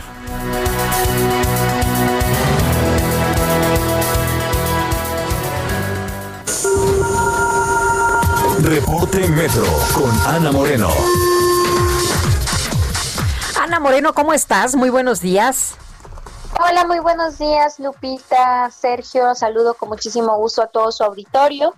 Les informo que en este momento la red opera sin contratiempos. La afluencia está alta en las líneas 1, 2, 3, 9 y A, con un intervalo entre trenes de 3 minutos. En el resto de las líneas, la afluencia va de moderada a baja, con un intervalo que oscila entre los 4 y 6 minutos aproximadamente. Les informamos que como parte de las medidas por la contingencia sanitaria, del 10 a 14 de diciembre, las estaciones La Villa Basílica de la línea 6 y Potrero de la línea 3 se mantendrán cerradas. Les recomendamos tomar previsiones y se les recuerda a las personas usuarias que el uso de cubrebocas al interior de las estaciones y trenes es obligatorio. Hasta el momento es la información. Que tengan un excelente día. Igualmente, Ana, buenos días. Hasta luego, muy buen día. Son las 8 con 33 minutos. El Químico Guerra con Sergio Sarmiento y Lupita Juárez. Tenemos en la línea al Químico Guerra. Químico Guerra, ¿qué nos tienes esta mañana? Pues fíjense, ayer lunes les hablaba Sergio Lupita, ya ven que fue la semana de, la resistencia a los antibióticos, semana mundial de los microbianos por eh, la Organización Mundial de la Salud. Bueno, pues fíjense cómo el ser humano frente a redes importantes ahorita que estamos en esta cuestión de la pandemia, las vacunas salen, que México ya llegó a más de muertos, etcétera, y la preocupación que hay del desarrollo, ¿no? De esta resistencia hacia los antibióticos por parte de los microorganismos. Pues un equipo de investigadores que parece que oyeron el Heraldo Radio, ¿eh? En Japón, porque fíjense que un equipo de investigadores en el Centro Riken para la Dinámica Biosintética, Japón precisamente, ha logrado éxito en la evolución experimental del Escherichia coli, una bacteria aliada nuestra que se presta mucho para la investigación, eh, la evolución del Escherichia coli bajo presión de un número importante de antibióticos. ¿Qué significa esto, Sergio Lupita? Estamos empezando a entender eh, todo el mecanismo mediante el cual precisamente las bacterias, los virus, etcétera, pueden desarrollar la resistencia a los antibióticos. Al hacerlo pudieron identificar los mecanismos y restricciones que originan la resistencia a los medicamentos. Esto se publica el día de hoy, fresquecita la noticia en Nature Communications, la parte de comunicaciones de la revista Nature, y permitirá el desarrollo de las estrategias de tratamientos médicos que minimicen las posibilidades de que las bacterias desarrollen resistencia el doctor Tomoya Maeda, líder del proyecto, escribe, lo estoy citando, la evolución en el laboratorio, combinada con el análisis genómico, es un método muy promisorio para comprender la dinámica de la resistencia a los antibióticos. Fíjense, el equipo desarrolló un sistema de cultivos robótico automatizado que le permitió ejecutar exitosamente la evolución en laboratorio de Escherichia coli para más de 250 generaciones sujetas a 95 antibióticos diferentes. Con esta nueva actividad, el equipo del doctor Maera pudo cuantificar cambios en el transcriptoma de las bacterias. ¿Qué es el transcriptoma Lupita? Es el conjunto de todos los RNA mensajeros, el ácido ribonucleico mensajero, el famoso mRNA, está ahorita siendo usado precisamente en la vacuna contra el COVID. que representan el registro de qué genes se expresan. Y como resultado, el sistema produjo el perfil de resistencia para 192 variedades restantes. Los investigadores también desarrollaron un método de machine learning, este aprendizaje de las máquinas mismas, el machine learning, para poder analizar la gigantesca cantidad de datos que hicieron llegar a conclusiones. Pero es verdaderamente emocionante ser Lupita cómo precisamente frente a estos retos el ser humano eh, obtiene estos resultados. Es un verdadero avance extraordinario. A todos nos preocupa que esta generación de la resistencia a los antibióticos pues está poniendo en riesgo a grandes capas de la población mundial. Con estos conocimientos se podrán desarrollar precisamente las estrategias médicas para evitar que eh, se estén sujetos los individuos a esta resistencia a los antibióticos. Un paso importantísimo y una luz en esta turbulencia en la que estamos ahorita inmersos. Muy bien, como siempre, Químico Guerra, fuerte abrazo. Igualmente para ustedes. Buenos días. Y la Iglesia Católica y el Gobierno de la Ciudad de México hicieron un llamado a los fieles a festejar virtualmente a la Virgen de Guadalupe. Carlos Navarro, cuéntanos. Buenos días, Sergio y Lupita. Les saludo con gusto a ustedes y al auditorio bien. Para evitar mayores contagios del virus SARS-CoV-2, el gobierno capitalino y la Iglesia Católica llamaron a los fieles a evitar que conmemoren el Día de la Virgen acudiendo a la Basílica y les eh, sugirieron que lo hicieran de manera virtual.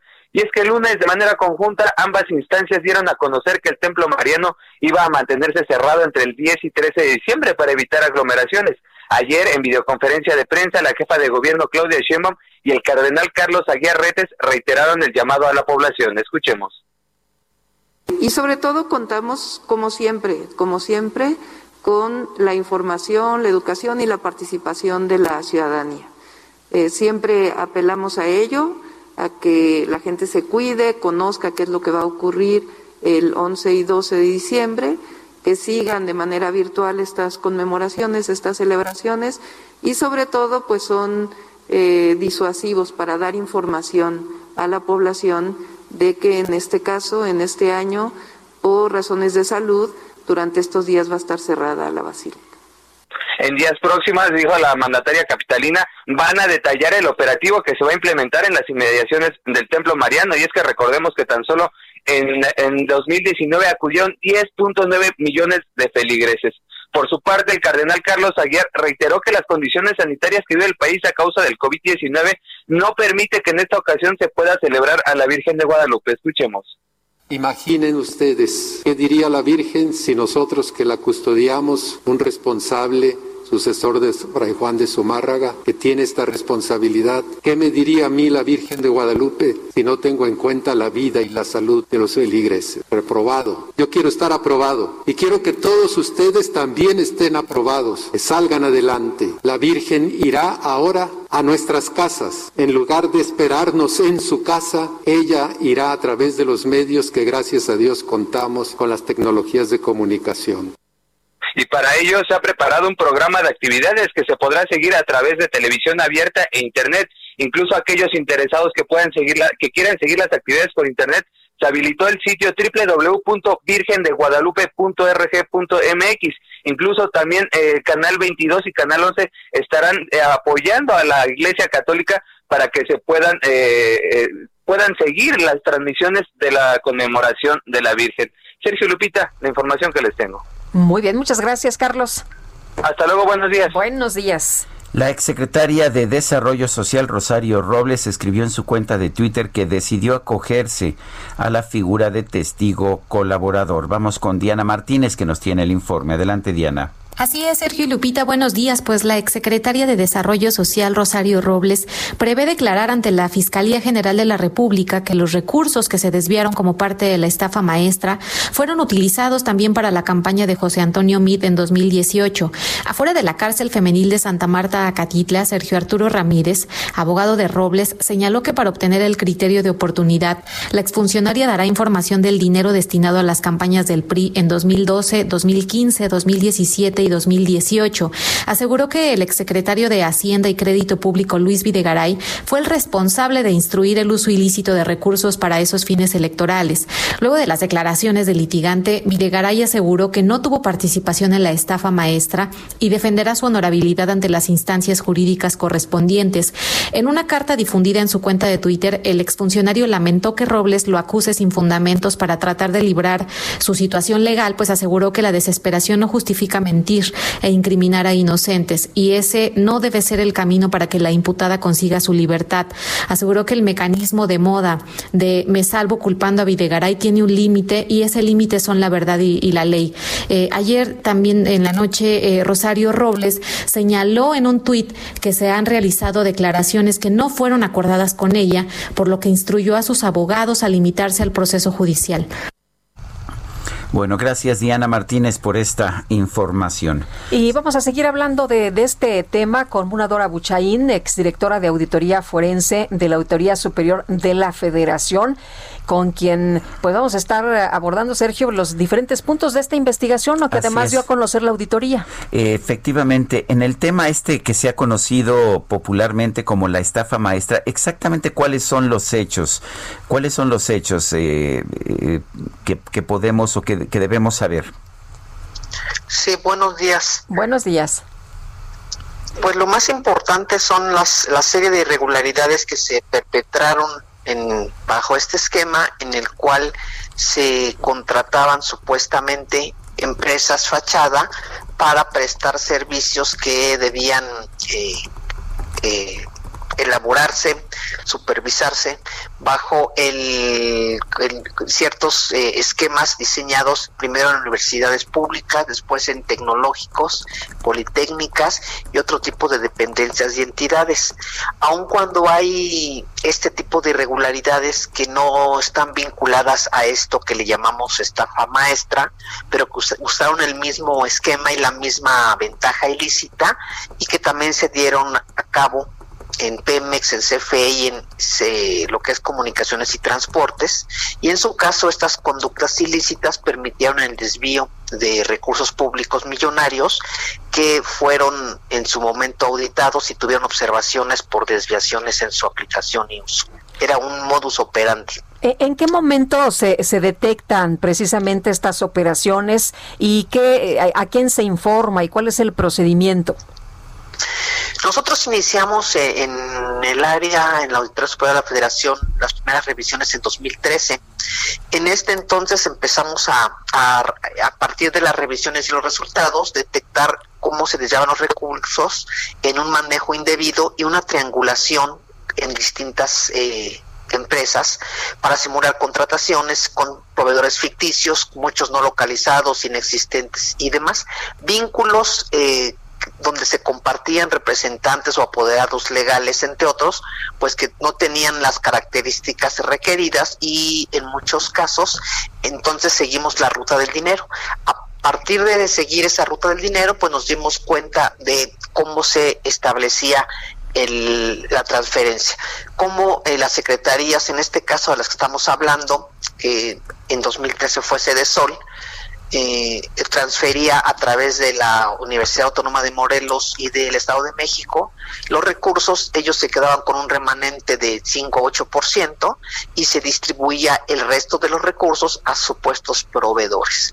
Ese es como empezamos nosotros a hacer las revisiones y posteriormente al abrir nuestra muestra, porque nos percatamos de que habría otros contratos millonarios con objetos inusuales notoriamente, dada la característica de las eh, dependencias, que en este caso tendrían que haber sido abatir la pobreza, inhibir la pobreza, y entonces esos servicios millonarios pues no estaban adecuados a su objetivo primordial. Eh, eh, hemos, hemos leído que algunos se utilizaban para campañas electorales, pero ¿había otros usos o tenemos forma de determinar en qué se usó el dinero? No puedo yo asegurar que se hayan usado para campañas electorales, lo he leído en las últimas eh, noticias. Lo único que nosotros pudimos constatar es cómo el recurso se iba y se difundía, se eh, perdía a través de muchas dependen, eh, muchas eh, proveedores, pero que estaban vinculados entre sí. ¿Qué quiere decir? Que como los mismos proveedores podían atender al sistema de Quintana Roo de comunicación social y podían atender a radio y televisión de Hermosillo. ¿Cómo podían haberse vinculado? estos mismos proveedores en un país con cientos de proveedores de estos eh, recursos, de estos servicios. Otros igual en Campeche, en Sinaloa, en el Estado de México, en Hidalgo, en muchos en Tabasco, de igual manera supuestos objetos para llevar acciones totalmente desvinculadas de un programa, por ejemplo, de, infraestructura, pero que nosotros podamos tener información de que se fue a campañas políticas, no lo podemos aseverar bajo ningún supuesto. Ahora, eh, tengo entendido que participaron alrededor de 11 secretarías. ¿Por qué eh, se pone mayor énfasis en ese eh, Sedesol de, de Rosario Robles? Eh, la, percepción personal es que es la que es visible la cabeza porque estas dos secretarías en la que ella eh, tuvo a cargo son las que hacen el mayor número de operaciones y es el mismo grupo que está bajo su mando. Entonces, al estar todos en estas mismas circunstancias y ser la misma estructura que operaba, pues es la que es visible. Pero hay otras, eh, otras entidades donde también se efectuó, otras que no fueron tan mediáticamente conocidas y muchas que por supuesto no se acabaron de auditar y que también forman parte de estos esquemas vinculados a otras dependencias. Ahí también tenemos muchas eh, con lo que era, bueno, es todavía SCT y Pemex, pero pues no se ha logrado eh, llegar al fondo de esto. Entonces no es algo característico de únicamente dos dependencias, sino que nosotros fuimos los que pudimos determinar y al cambiarse eh, ella de, seda, de Sedesola Sedato, me parece que fue en junio de 2015, se va el mismo grupo, el mismo equipo se cancelan muchos de esos convenios que estaban, se transfieren a Sedato y se sigue operando este mismo modo. O sea, podemos presumir que hay una responsabilidad personal de Rosario Robles y la otra pregunta es, ¿habría documentación que lo compruebe o no la hay? Hay una, yo, yo, considero que hay una, más que personal, la responsable como funcionario público de un deber de cuidado una responsabilidad que fue en su caso determinada del desvío de recursos en materia eh, de las funciones que tendría que prever un titular de una dependencia. Como tal, nosotros en lo particular presentamos las denuncias, lo que es lo de Superior de la Federación, a la Fiscalía General, que es la que eh, debe hacer y espero que lo esté haciendo que como, como todos eh, esperamos todo este tipo de investigaciones con mayor profundidad. Esto quiere decir que llegar al punto en que todo se conecte y nos puede mostrar todo este entramado de suceso, de sucesos, cómo sucedieron los hechos, cuáles son las conductas, eh, quiénes estaban involucrados, modo, tiempo lugar, la ruta del dinero en relación al beneficiario final, porque nosotros pudimos articular la estrategia de investigación con eh, en el tiempo que estuvimos hasta hasta ciertos eh, proveedores. Ya no pudimos seguir la ruta del dinero posteriormente. Yo creo que es un trabajo que ya debió de, de hecho tanto la unidad de inteligencia financiera como la propia fiscalía. Creo que eso es algo muy importante. ¿Es posible que, que no se hubiera dado cuenta Rosario Robles de estas operaciones? No, no, no, eso sería este hablar de alguien que, que, es ciego y sordo, pero bueno, ahora mismo que escuchamos las declaraciones de ella y del oficial mayor y de todos, pues claramente aseveran que estaban no nomás enterados, sino que había una determinación de llevar a cabo estas acciones. Es algo intencional y planeado. Eh, es intencional y, planeado y podría ser desde el presidente Peña Nieto y otros eh, eh, otros secretarios de Estado. Yo creo que eso, esa parte que es importante le va a corresponder a la Fiscalía General escalar estas investigaciones para poder acreditar las responsabilidades de todos los involucrados, porque es una trama política de corrupción del régimen. Entonces, esperamos, yo espero eh, el área que nosotros nos tocó este, eh, llevar a cabo esta investigación, tener las respuestas de todo y no verlo como un caso aislado, sino como una conexión con otros esquemas similares. Ahora, en las declaraciones que hemos leído, yo advierto ciertas formas de mentir, ¿no? Y, y eso también es, es eh, esquivar una parte de la verdad. Entonces yo creo y, voy a estar atenta para ver qué va a eh, compartirnos, qué va a declarar Rosario Robles, que ayer eh, leí que dijo que va a hablar con toda la verdad. Yo creo que es una oportunidad histórica para ella para dar información confiable y cierta sobre toda esta operación, todos los operadores, cuáles fueron las complicidades políticas, cómo se ejecutaron, pues que se sepa la verdad.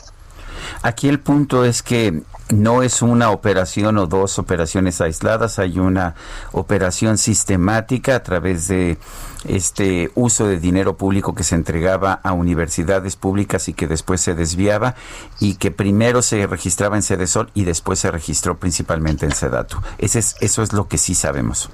Es correcto, absolutamente. Hay complicidades políticas, hay un nivel complejo ¿no? de un entramado estructural absolutamente, capacidades para transformar inclusive y alterar ese tipo de relaciones, porque pasan de las del uso de universidades públicas a otro tipo de instituciones que son tecnológicas o politécnicas, unas, unas eh, universidades absolutamente eh, inesperadas, porque si tienen un presupuesto, por ejemplo, recuerdo algunas de 10, 11 millones de pesos al año, el ejercicio de su presupuesto, por ejemplo, una de Nezahualcóyotl y de Texcoco, ¿cómo podrías asignarle un contrato o contratos por 300 millones de pesos? O sea, son cuestiones inusuales que hasta me te llevan a pensar, tendríamos que hacer un gran análisis, si no esas universidades, cuándo fueron creadas y si no fueron creadas hasta para esos fines. Ahora, se, se habla de 5 mil millones de, pesos. ¿Estaría ese recurso eh, enviado a las universidades y después las universidades se lo habrían regresado a la propia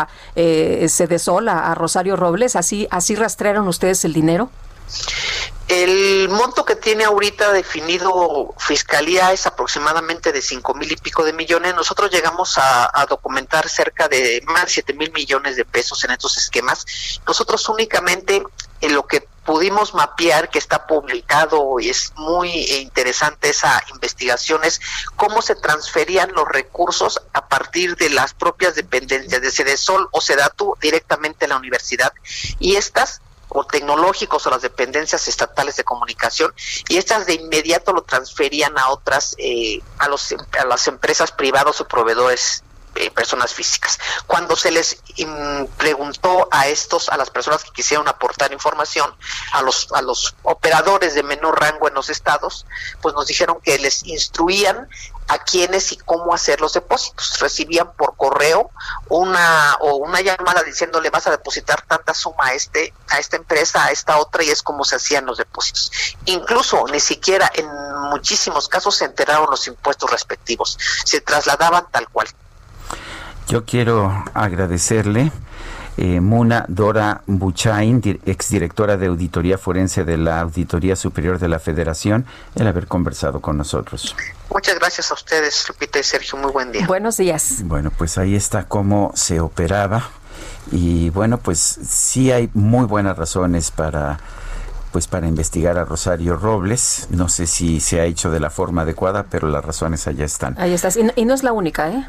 Son las 8 de la mañana con 54 minutos. Estamos en el Heraldo Radio. Regresamos. Eres para mí. Me lo ha dicho el viento. Eres para mí.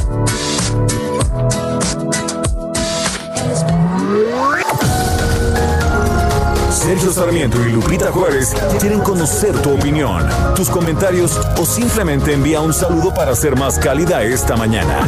Envía tus mensajes al WhatsApp 5520 109647.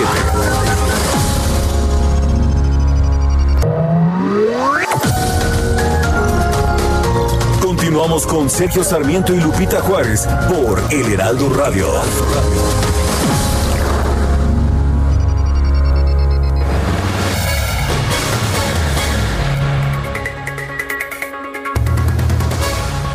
¿Qué tal amigos del Heraldo Radio? Les platico que en México hay más de 1.2 millones de tienditas de las que dependen más de 3 millones de personas. De acuerdo con cifras del INEGI, en muchos casos se trata de varias generaciones de mexicanos que han surgido alrededor de estos negocios, familias que siguen creciendo gracias a las tienditas de la colonia.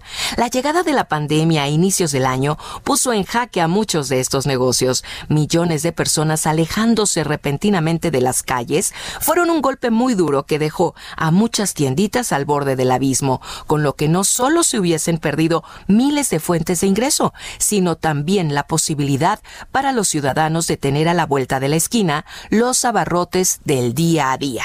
Pero los dueños de las tienditas no se quedaron de manos cruzadas, evolucionaron y desde la industria de alimentos y bebidas han contado con apoyo a través del programa Mi Tienda Segura, una iniciativa impulsada, entre otros, por la industria mexicana de Coca-Cola, que se enfoca en distintos ejes. El primero de ellos es reconocer el valor de estas tienditas para la vida de las colonias y promover el consumo en estos locales. A esto se suma la entrega de equipo de protección para los tenderos, consumidores y proveedores de las tienditas, entre los que se encuentran kits sanitizantes, caretas y mamparas, todo lo necesario para que las más de 850 mil tienditas que forman parte del programa puedan seguir adelante en el contexto de la nueva normalidad. Una nueva normalidad en la que empresas como la industria mexicana de Coca-Cola también ofrecen guía a los tenderos con recomendaciones y mejores prácticas para que esas más de 3 millones de personas que dependen de pequeños negocios sigan adelante por muchos años. Gracias.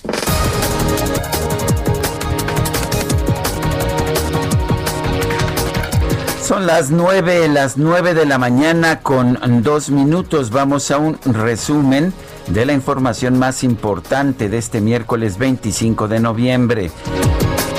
En el marco del Día Internacional de la Eliminación de la Violencia contra las Mujeres, Olga Sánchez Cordero, secretaria de Gobernación, aseguró que el gobierno federal asume la responsabilidad de mejorar las condiciones de vida de las mujeres en situación de vulnerabilidad todos los órdenes de gobierno, todos los poderes de la Unión, debemos dar el ejemplo de cero tolerancia a las violencias contra las mujeres, contra la corrupción, contra la impunidad. Es nuestra obligación dar respuesta a las mujeres que se atrevieron a buscar ayuda. El gobierno de México asume con tenacidad la responsabilidad para mejorar las condiciones de vida de las mujeres que están en mayor vulnerabilidad y trabaja para garantizar todos y cada uno de sus derechos. En la cuarta transformación tenemos el compromiso de construir una sociedad en la cual las violencias contra las mujeres y las niñas sean parte del pasado.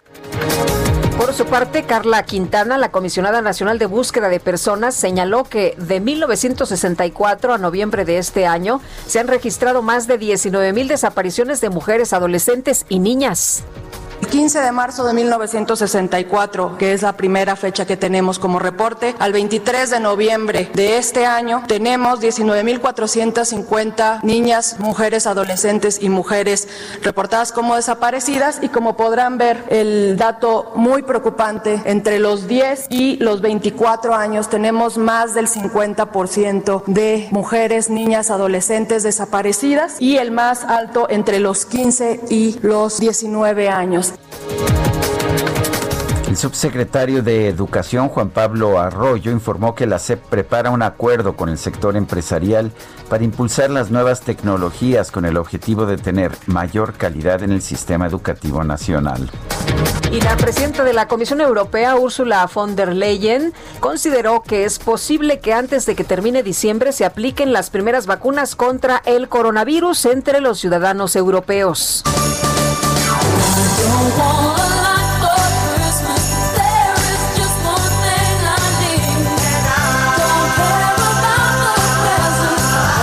¿Estás adelantando a la Navidad? Pues uh, ya no tanto Guadalupe y por lo pronto es momento de ir a rescatar la Navidad, por lo menos eso es lo que dice Mariah Carey, la cantante estadounidense, quien dice que se ha puesto la misión de salvar la Navidad con el objetivo de llevar la alegría y emoción de esta festividad a cada rincón del mundo ante el contexto adverso que ha generado la pandemia de coronavirus. Dijo que para cumplir con su cometido va a realizar un espectáculo a través de plataformas digitales. Ahí va a interpretar sus grandes éxitos, incluida la famosa canción navideña All I Want for Christmas is You. Todo lo que quiero para Navidad eres tú.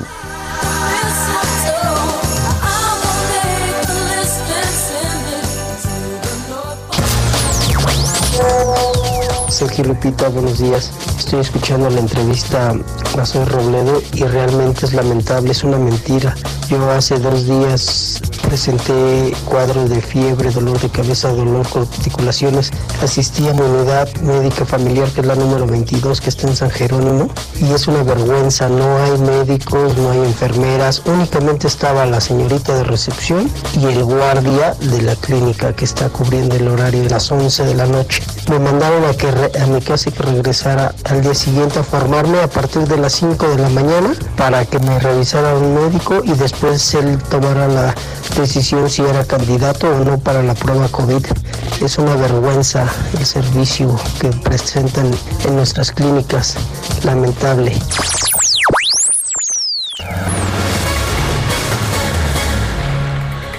Y continuamos con la información. El señor Juan Carlos Padilla falleció al ser detenido por elementos de la Agencia de Investigación Criminal del Estado de Guanajuato. Dicen que tenía pues ya padecimientos como diabetes y que se le presentó un infarto, eh, padecimientos preexistentes, es lo que dicen. Está en que pues para empezar lo detuvieron sin que se viera claramente por qué, sin presentar orden, orden de, arresto. Pero en fin, vamos a tratar de determinar exactamente qué pasó. Fátima Padilla, hija de Juan Carlos Padilla, está en la línea telefónica. Fátima, en primer lugar, nuestro más sincero pésame. En segundo, cuéntenos exactamente qué pasó. Buenos días. Eh, pues el día... Eh, lunes, alrededor de las tres eh, y media de la tarde, me llama mi mamá, eh, me informa que se quieren llevar a mi papá, que no sabe quién se lo quiere llevar, que una camioneta se eh, lo cerró y que pues quieren llevar a mi papá y que le decían que tenían una orden. Mi mamá les comenta pues que le muestren esta orden o cuál es la causa, cuál es el motivo, a quién buscaban. Eh, ellos eh, le dicen a mi papá que es un tal Martín, mi papá les dice, no, es que yo no soy Martín, yo soy Juan Carlos Padilla Aranda, muéstrame quién eres, eh, identifícate. Nunca nos muestran una orden, nunca se identifican, eh, nada. Entonces, eh, pues mi papá, pensando que lo querían secuestrar, obviamente trata de defenderse de luchar porque no se lo lleven, iba mi mamá, iba mi hija, entonces pues él no quería que pasar a, alguna otra situación. Eh, Entonces, ¿sí? No, no, Fátima, la, escuchamos. Eh, ¿qué, él, ¿Él estaba en, en la calle? Sí, eh, ellos iban caminando. Eh, lo que sucedió pasó una cuadra este, después de mi casa. Eh, iban a comprar unas cosas al tianguis.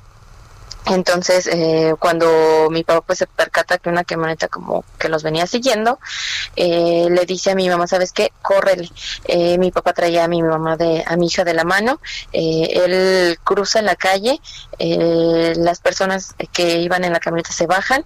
Ah, le dicen, detente, detente.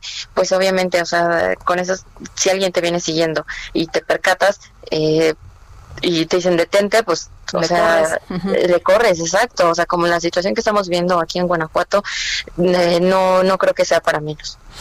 Eh, eh, posteriormente ellos lo alcanzan, mi papá se cae al piso, o sea, para impedir que se lo llevaran, mi mamá le, grabando todo, vecinos también tomando fotos, diciendo que pues cuáles eran las causas, salió una persona que era licenciada, les dijo que ella era licenciada, que se identificaran, que le dijeran por qué se lo estaban llevando, ella se acerca más a, la, a los eh, a las personas y la avientan, avientan a mi mamá, eh, mi, eh, mi mamá en eso me marca, eh, pues diciéndome que se querían llevar a mi papá, le digo, ¿sabes qué, mamá? Grábalos, o sea, graba a todas las personas que tú veas, a todas las personas que vayan, graba la camioneta, tómale fotos a la placa de la camioneta, eh, cuélgame para que tú puedas hacer todo eso.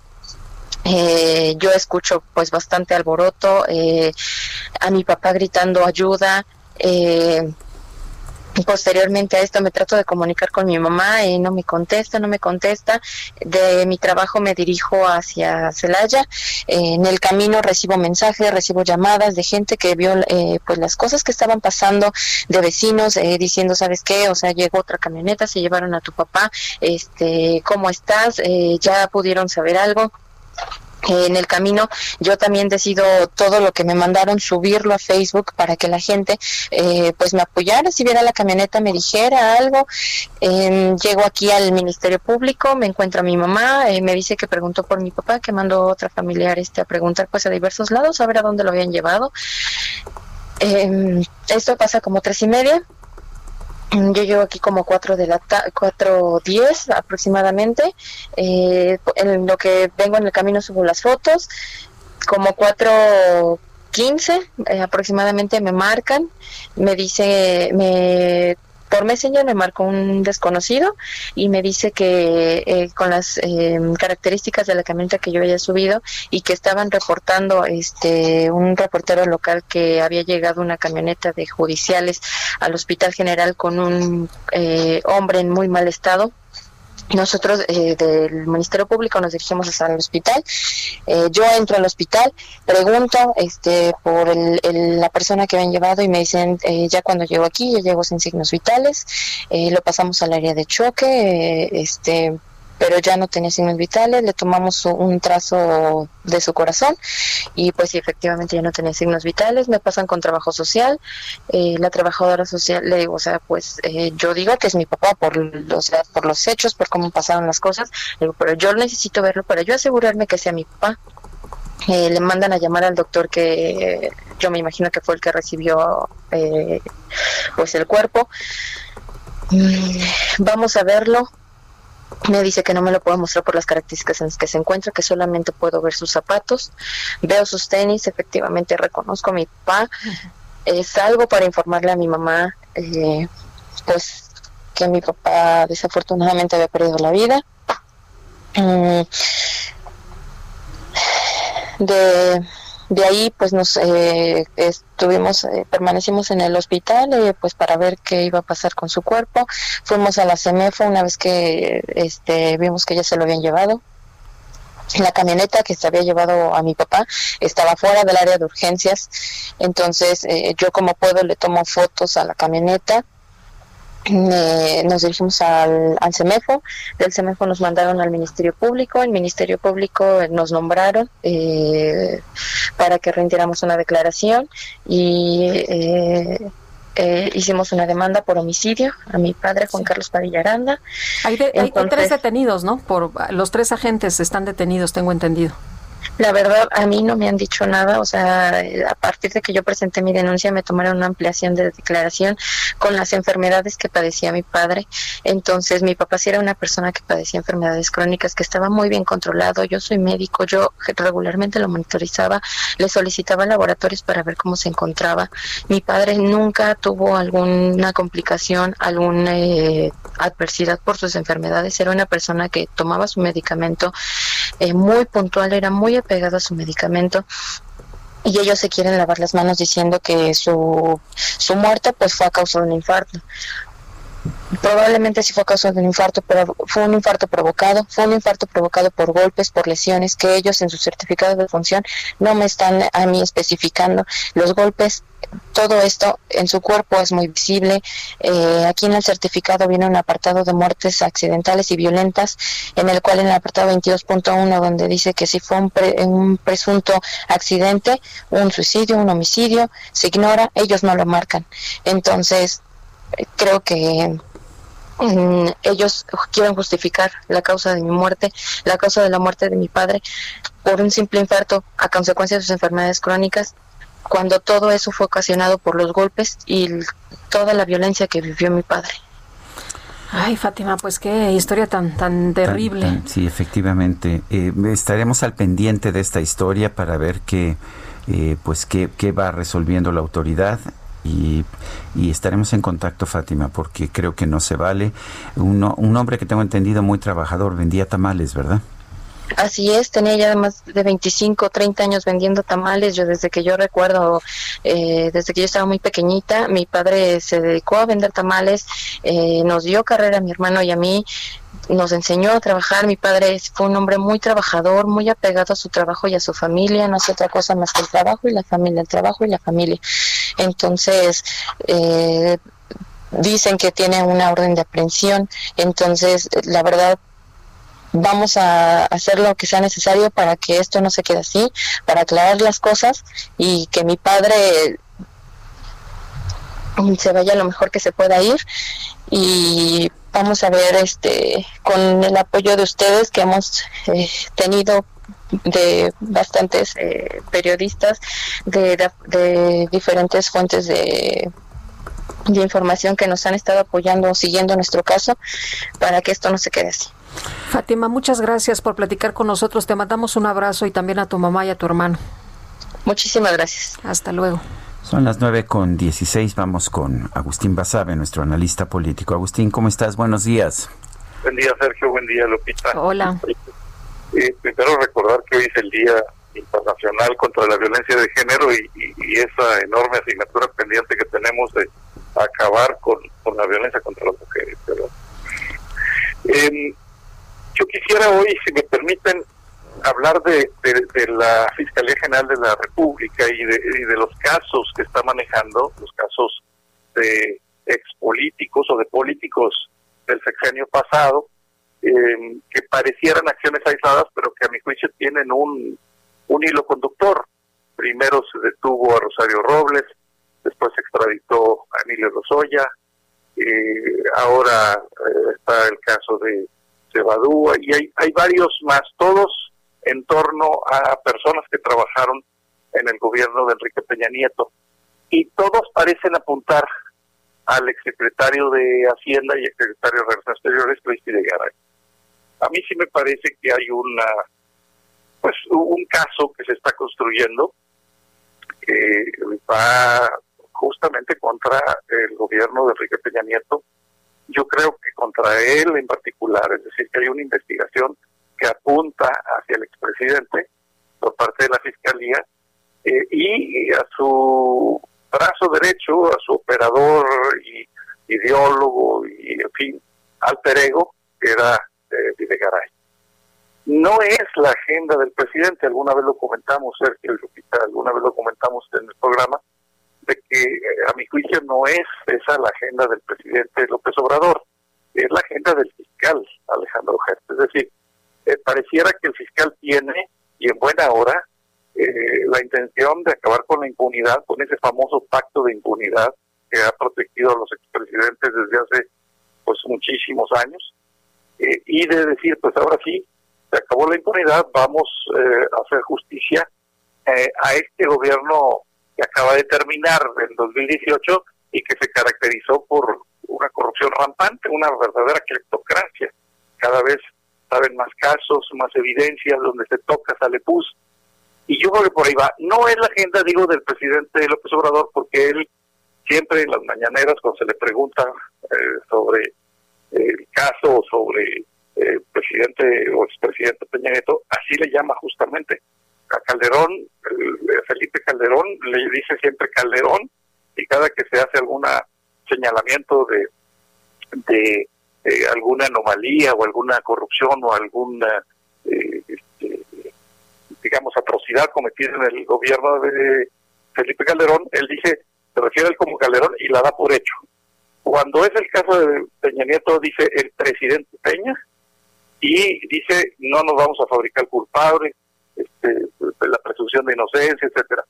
Eh, eh, parece claro que pues que el presidente López Obrador no tiene nada con no tiene nada contra el expresidente Peña Nieto, él quiere enfocarse al PAN y a Felipe Calderón, pero el fiscal que es autónomo pues, tiene cierto margen de maniobra porque la autonomía es teórica, es legal, pero pues en la praxis pues, el poder del presidente es enorme está discurriendo por otro cauce, está caminando, eh, construyendo un caso que quizás nos sorprenda pronto, eh, con decisiones interesantes e inéditas en la en la historia de este país. Pues bien. Así que, ¿qué, opinan ustedes, Sergio Pues ahí estaremos precisamente viendo ese tema, al igual al igual que tú. Agustín Basabe, gracias por este análisis. Gracias a ustedes. Buenos días, hasta luego. Bueno, y Sergio, sabemos que en estos momentos las emergencias y los gastos adicionales, pues a veces no esperan, ¿no? Y necesitamos en muchas ocasiones, pues una lanita. ¿Y cómo le hacemos? Vamos a preguntarle a Adrián Fernández de Mendoza, director general de Credite. Adrián, qué gusto saludarte. ¿Cómo te va? Buenos días. Buenos días, Lupita Sergio. Buenos días, qué gusto estar aquí. Cuéntanos, eh, ¿cómo hacemos para conseguir un crédito en estos momentos difíciles? Claro, eh, Sergio, en Creditel lo que nos dedicamos nosotros es otorgar préstamos personales. Estos préstamos pueden ir desde 5 mil hasta 70 mil pesos. Sabemos que hay necesidades distintas, pero queremos, hacer un proceso sencillo donde la gente puede entrar a nuestra página en creditea.mx y llenar una aplicación muy sencilla. La pueden hacer desde su teléfono o desde su computadora y en, menos de 24 horas les respondemos eh, y solo les pedimos dos documentos, una identificación oficial y ya sea un comprobante de ingresos, un estado de cuenta bancario. Queremos dar a la gente un producto fácil, un producto sencillo que puedan acceder desde su casa para estas emergencias o un proyecto para lo que ellos necesiten. Adrián, ¿qué tanto ha subido esta, pues, estas solicitudes de préstamos? Eh, mira, Lupita, desde, desde marzo, obviamente que empezamos con el tema de la pandemia, la gente seguía requiriendo recursos y en algunos casos con, con mayor monto y se dieron cuenta de que estos préstamos eh, personales que son mucho más fáciles de obtener, que no tienes que ir a una sucursal, que tienes una respuesta inmediata, empezaron a funcionar muy bien. Empezamos a ver mucha demanda y a partir de mayo las búsquedas de préstamos personales en Google empezaron a crecer hasta 30% semana con semana. Pues vemos que ahorita la gente está como más acostumbrada al tema de adopción de plataformas digitales y no solo el tema de préstamos, sino también el tema de entrega de comida, súper a domicilio, pagos electrónicos. Creo que nos empujaron 12, 18, 24 meses en el futuro a muchas plataformas digitales. Eh, exactamente, ¿qué, hace uno? ¿Se mete uno a la página de internet de Creditea o, qué, o, cómo, cómo, hago si quiero tramitar este préstamo? El proceso es muy sencillo, Sergio. La gente entra a creditea.mx y ahí les hacemos algunas preguntas la aplicación tardará unos 8 o 9 minutos, son preguntas bastante sencillas y nosotros por atrás procesamos esa información para poder dar a la gente un producto que necesite, que pensamos que una deuda buena es una deuda que se puede pagar, que tiene buenas condiciones y que se adapta a la gente. Y también, Sergio, nuestro producto es una línea de crédito. Si les aprobamos, por ejemplo, 20 o 30 mil pesos, la gente no tiene que tomar todo, puede tomar solo lo que necesita y su línea de crédito queda vigente. Oye, y, las eh, ventajas frente a otras opciones, eh, por ejemplo, hay gente que dice es que no quiero pedir un préstamo porque luego termino pagando eh, a lo mejor cinco veces el préstamo. ¿Cuáles son las ventajas? Mira, lo que decía Lupita justo, justo ahora es, nuestro producto es, es una línea de crédito. No queremos que la gente se comprometa con un monto muy alto. Al final lo que queremos es que la gente lo vaya pagando lo más rápido posible y de esa forma ahorra intereses y justo desde hace tres meses lanzamos un producto nuevo que se llama Fondo Creditea, donde la gente que quiere estar precavida para el futuro puede aplicar con nosotros. La línea no le cuesta nada aplicar, no hay ninguna comisión por apertura, nada, y tiene hasta seis meses para disponer de la línea. Incluso invitamos a la gente que lo haga ahora y que esté tranquilo, ojalá que nunca la necesite. Si no la necesitan esos seis meses, la línea de crédito se cierra, no hay ningún costo para ellos. Pero en dado caso de que la necesiten, solo con un mensaje de texto que nos envíen, pueden ellos recibir su dinero de forma inmediata. Yo quiero agradecerte a Adrián Fernández de Mendoza, director general de Creditea, el que hayas hablado con nosotros. Muchas gracias, buenos días. Buenos días. Son las nueve con veinticuatro minutos. Guadalupe Juárez y Sergio Sarmiento estamos en el Heraldo Radio. Nuestro número de WhatsApp, si nos quiere usted mandar un mensaje de voz o escrito, lo puede hacer al 55 20 10 96 47. Repito, 55 20 10 96 47. Regresamos. Y poco a poco olvidar el tiempo y su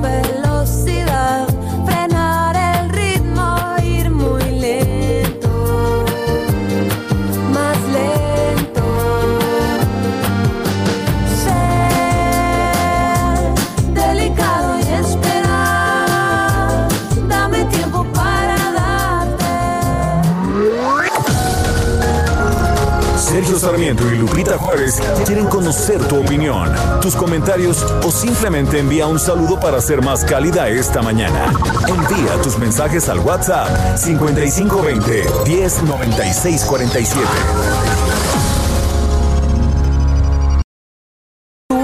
resultado del alcohol me quitó a las personas que más amé en la vida, las hizo sufrir. El mundo de las drogas no es un lugar feliz. Busca la línea de la vida. 800-911-2000. Hay cosas que te atrapan. Hay cosas que te matan. Ya no te hagas daño. Corta por lo sano. Ahora sí, con el nuevo etiquetado de alimentos y bebidas, podrás hacer elecciones más saludables. Cuidemos la salud de nuestras familias. Combate la obesidad y fortalece tu sistema inmune. Ya no te hagas daño, corta por lo sano. Alianza por la Salud Alimentaria. De mexicanos para mexicanos, te presentamos CI4 Sport Edition, la SUV de Jack limitada a 30 unidades, que además de motor turbo, ofrece más características en diseño, confort, tecnología y seguridad. Jack CI4 Sport Edition es única. Te paso el tip. Para más información, entra a www.jac.mx. Jack, Star Now. Heraldo Radio. Continuamos con Sergio Sarmiento y Lupita Juárez por El Heraldo Radio.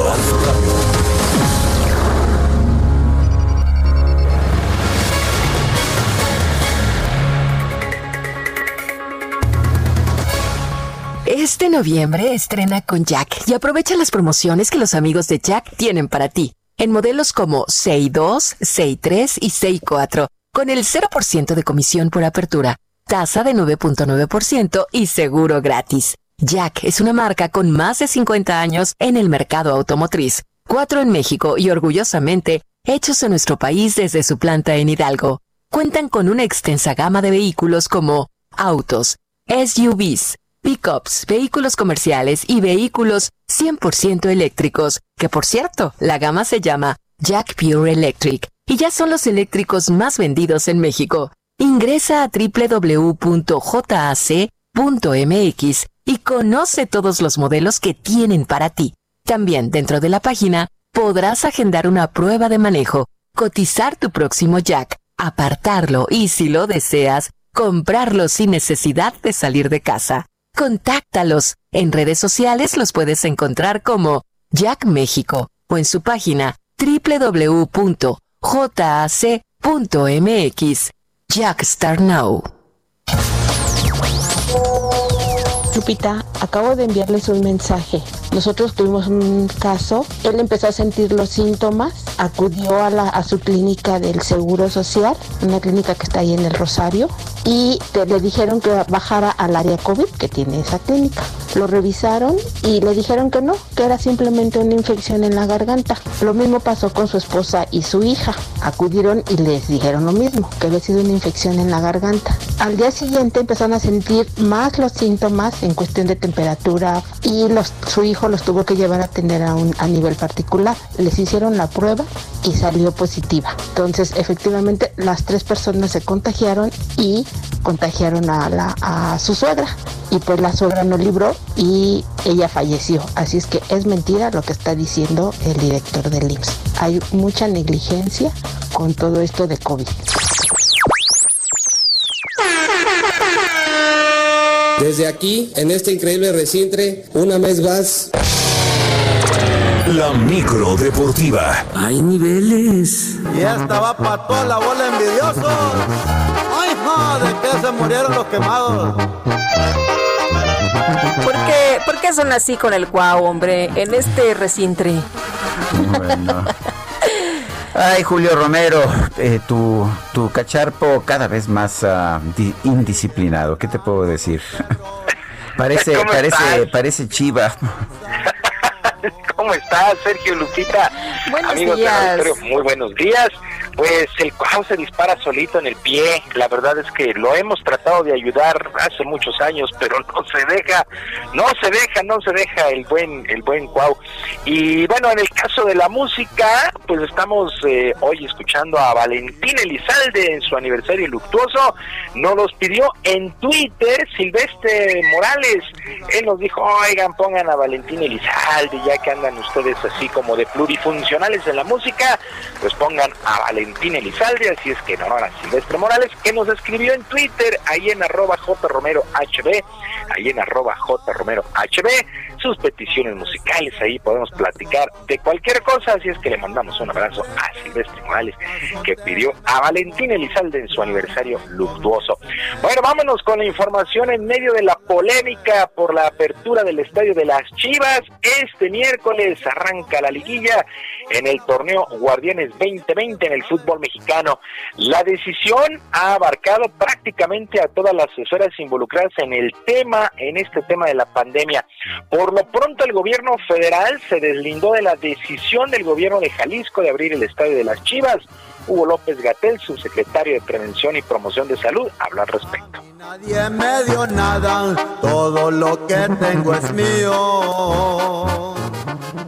Y esperamos que el aforo en el estadio se conserve de la manera más cuidada posible. Lo que sí sabemos, porque es una recomendación técnica general del semáforo COVID, es que preferentemente solo en el semáforo amarillo deberían abrirse los estadios. ¿Cómo se transmite el COVID? Así, ¿Cómo se transmite el COVID? Bueno, pues ya lo deportivo, el día de hoy a las 7, Puebla contra León y a las 9 de la noche con 6 minutos, el clásico de clásicos, Chivas contra América. Por cierto, la directiva americanista emitió un comunicado informando que ellos no abrirán el Estadio Azteca para el duelo de vuelta del sábado, decisión que fue avalada por todos, como el mediocampista Giovanni Dos Santos.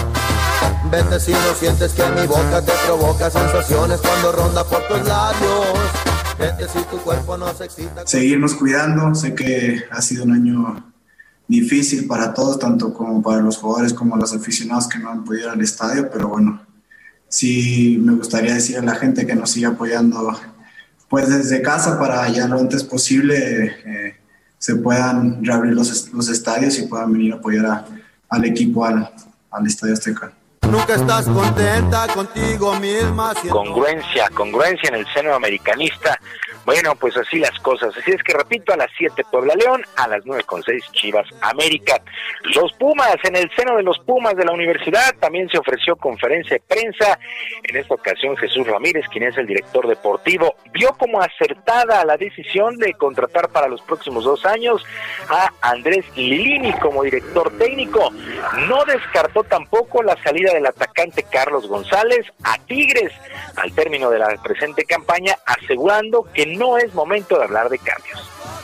Por ser así, mujeres, me gustas tú, tan solo tú. Créanme que, el jugador sabe perfectamente qué es lo que pasa con su situación, pero como comentaba hace un momento, yo creo que ahorita no es tiempo y ellos también lo saben, no es tiempo de, estar este, viendo cosas externas. Yo creo que lo más importante es culminar eh, lo que falta del torneo. Pues así las cosas con los Pumas. Agregó que no se forzará el regreso del portero Alfredo Talavera. Podría ser hasta las semifinales en caso de que Pumas elimine a Pachuca en estos cuartos de final. Así es que la liguilla por el título. Bueno, en otras cosas, el ex mariscal de campo de los Potros de Indianápolis, Peyton Manning, y el receptor Calvin Johnson de los Leones de Detroit encabezan la lista de semifinalistas para ingresar al Salón de la Fama del Fútbol Americano de la NFL allá en Canton, Ohio. Peyton Manning, hay que recordarlo, se retiró luego de ganar el Super Bowl 50 en el 2016, mientras que el llamado Megatron, este gran jugador Calvin Johnson, de manera sorpresiva dejó los emparrillados cuando apenas tenía 30 años. Hay un total de 25 semifinalistas. La lista se estará reduciendo solamente a 15 candidatos. Por cierto, por cierto, se anunció también que el duelo entre los Cuervos de Baltimore y los Acereros de Pittsburgh este jueves, en el Día de Acción de Gracias, está en riesgo, ya que cinco jugadores y cuatro miembros del staff de los Cuervos de Baltimore dieron positivo de coronavirus y de aumentar la cifra el día de hoy, el juego podría cancelarse. Así es que hay que esperar a la decisión que tome la NFL. El día de mañana habrá tres duelos en el Día de Acción de Gracias allá en los Estados Unidos. Es una tradición, por supuesto, los Leones de Detroit y los Vaqueros de Dallas. Pues así las cosas con el mundo del fútbol americano. ¿Quién nos recuerda a Peyton Manning? Y por supuesto a Calvin Johnson, que pues eh, fue conocido como el famoso Megatron. Y Steve Banner, portavoz de los Dodgers de Los Ángeles, informó que el estado de salud del ex manager Tom Lasorda mejora de a poco, aunque sigue internado en un hospital allá en el sur de California. Tom Lasorda, el legendario manager de 93 años, fue ingresado en este hospital sin conocerse a bien a bien las causas, pero ha recibido videollamadas de eh, muchos exjugadores y gente de béisbol. Apenas el pasado 27 de octubre asistió al sexto juego de la Serie Mundial de los Dodgers contra las Mantarrayas de Tampa Bay allá en Arlington, en Texas, para ver a su equipo ganar la Serie Mundial. Pues ojalá se alcance a recuperar y pronto. Tom La Sorda, por supuesto lo conocemos y se hizo más famoso por llevar las riendas de Fernando Valenzuela en aquel lejano 1981. Sergio Lupita, amigos del auditorio, la información deportiva este miércoles, que es un extraordinario día, por supuesto, abrazo a la distancia. Muy bien, mi querido Julio, gracias. Muy buen día. Buenos días. Y bueno, fíjate que hay una información que se da a conocer en el Heraldo eh, y se menciona que pues pretenden engañar a Yasmín Alonso Tolamatl, quien es jueza 54 civil de la Ciudad de México, están ostentando cargos inexistentes, juegan con fuego legal representantes de Billy Álvarez. Y de acuerdo con esta información, la pandilla que Guillermo Billy Álvarez dejó en algunas áreas de la cooperativa La Cruz Azul sigue jugando con fuego legal. La última jugada de engaño que intentaron ejecutar a través de Federico Sarabia Pozo, quien se ostenta ilegalmente como presidente de un supuesto consejo de administración, es falsear dolosamente a la jueza 54 civil de la Ciudad de México la verdadera situación de ellos ante la propia ley. Mediante engaños, ya son investigados por la Fiscalía Capitalina. Pretenden que la juzgadora Yasmín Alonso Tolamatl les regrese un supuesto control nunca han tenido de las oficinas corporativas ubicadas en Gran Sur. Los tentáculos y el poder económico de Billy Álvarez, prófugo de la justicia, estuvieron a punto de hacer efecto a su favor, a pesar de que un fallo del Tribunal Superior de Justicia de la Ciudad de México ya dejó claro que los únicos que legalmente ostentan el control de la cooperativa son los presidentes de los consejos de administración y vigilancia, encabezados por José Antonio Martín y Víctor Manuel Gutiérrez, quienes fueron designados en la asamblea celebrada el 29 de septiembre del 2018. Son las 9 con 41. El señor Carlos Enrique Vázquez Montes, de 60 años, es el único sobreviviente mexicano de la enfermedad Haman Rich. Este, este hombre necesita un trasplante de pulmón, sin embargo su padecimiento se complica por la pandemia de COVID-19. Tenemos en la línea telefónica a Carlos Enrique Vázquez Montes, paciente de Haman Rich, y Marta Bernal, esposa de Carlos Enrique. Eh, Carlos Enrique, Marta, gracias por tomar nuestra llamada. Ah, muchísimas gracias. Buenos días, Sergio. Buenos días. Buenos días, Lupita. Gracias. A ver, quisiera empezar con Carlos Enrique. Eh, cuéntanos, ¿cuál, es esta enfermedad de Haman Rich? Bueno, esta es una enfermedad, su nombre se debe a los patólogos. Eh, mi cuerpo, mis defensas atacaron a mi cuerpo y lo dejaron totalmente mis pulmones con fibrosis y cicatrices. Es una enfermedad muy rara, le da a una persona en un millón de personas este, no hay historial clínico para tratar a las personas que logran sobrevivir. Es un síndrome letal, tiene una, una, una, un índice del 65% y arriba, y el, y el resto, el, el, los que logramos sobrevivir en un periodo de seis meses, se regresa al hospital y ya no se vuelve a salir. Afortunadamente yo llevo 20 meses después de haber salido del hospital en, en marzo del año pasado, del 2019. Esto es, pues, primeramente por mi Padre Dios, por muchas oraciones, por mi familia que ha hecho maravillas, maravillas para cuidarme, para extender esta, este, esta oportunidad de vida que tengo.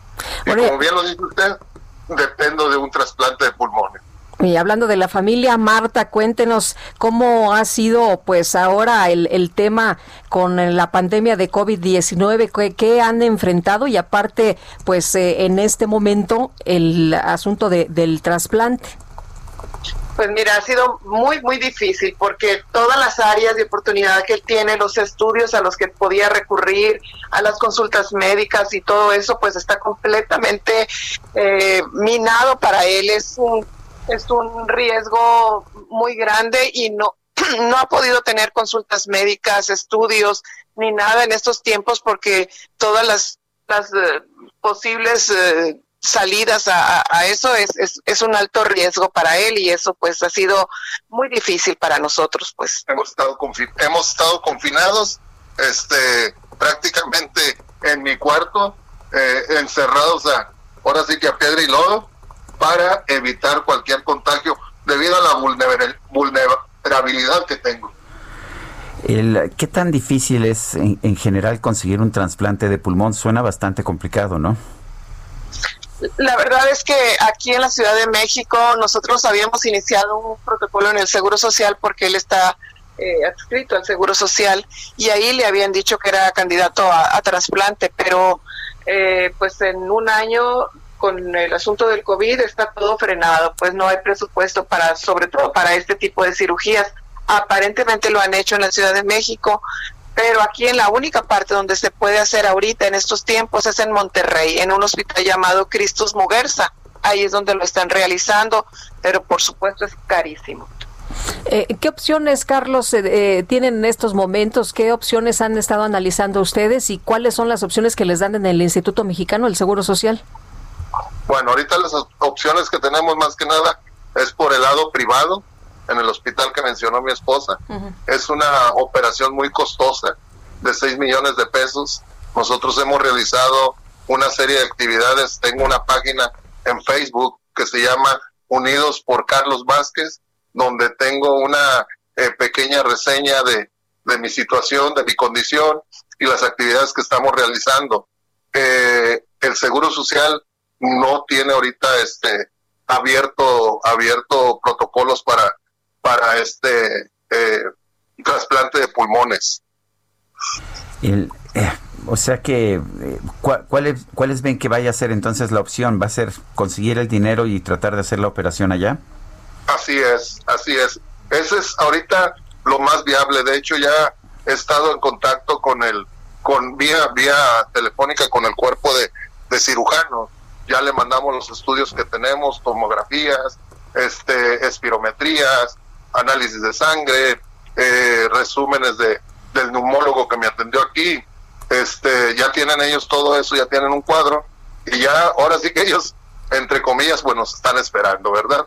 Pero pues nosotros no hemos podido reunir eh, esa cantidad que por sí es grandísima. Cuando yo me atendí inicialmente por este por esta enfermedad, yo tenía un un seguro de gastos médicos mayores, pero el, el siniestro lo absorbió prácticamente todo.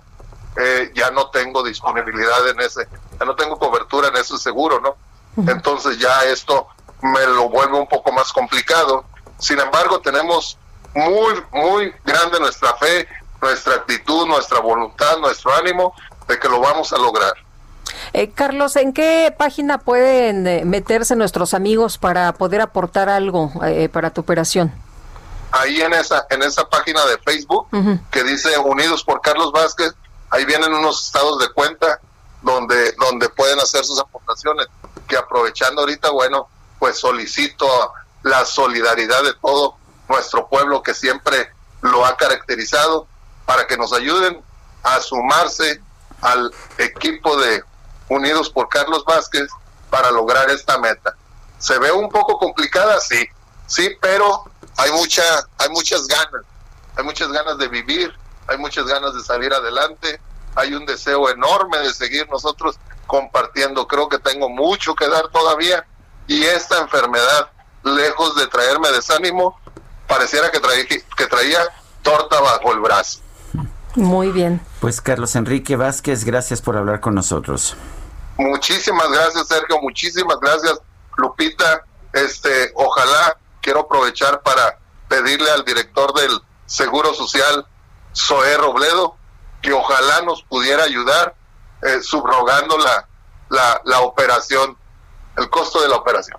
Bueno. Muy bien. Y gracias también a Marta Bernal. Gracias por. Muchísimas gracias por la oportunidad de que todo el mundo conozca el caso de Carlos. Gracias. Gracias. Dios los bendiga. Un abrazo a ustedes. Gracias igualmente. Son las 9 de la mañana con 48 minutos. Las bolsas están bajando. La mexicana 0.3%, el Dow Jones 0.5%, aunque el Nasdaq sube ligeramente 0.2%. El peso 20.54 pesos por dólar en ventanillas bancarias. Y vámonos con el chef. Gastrolab con el chef Israel Arechiga. Esta hora me gusta porque es la hora del chef Israel Arechiga. ¿Cómo te va? Qué gusto saludarte. Buenos días. Hola, muy buenos días, Lupita, Sergio, todo el auditorio. Qué gusto saludarlos.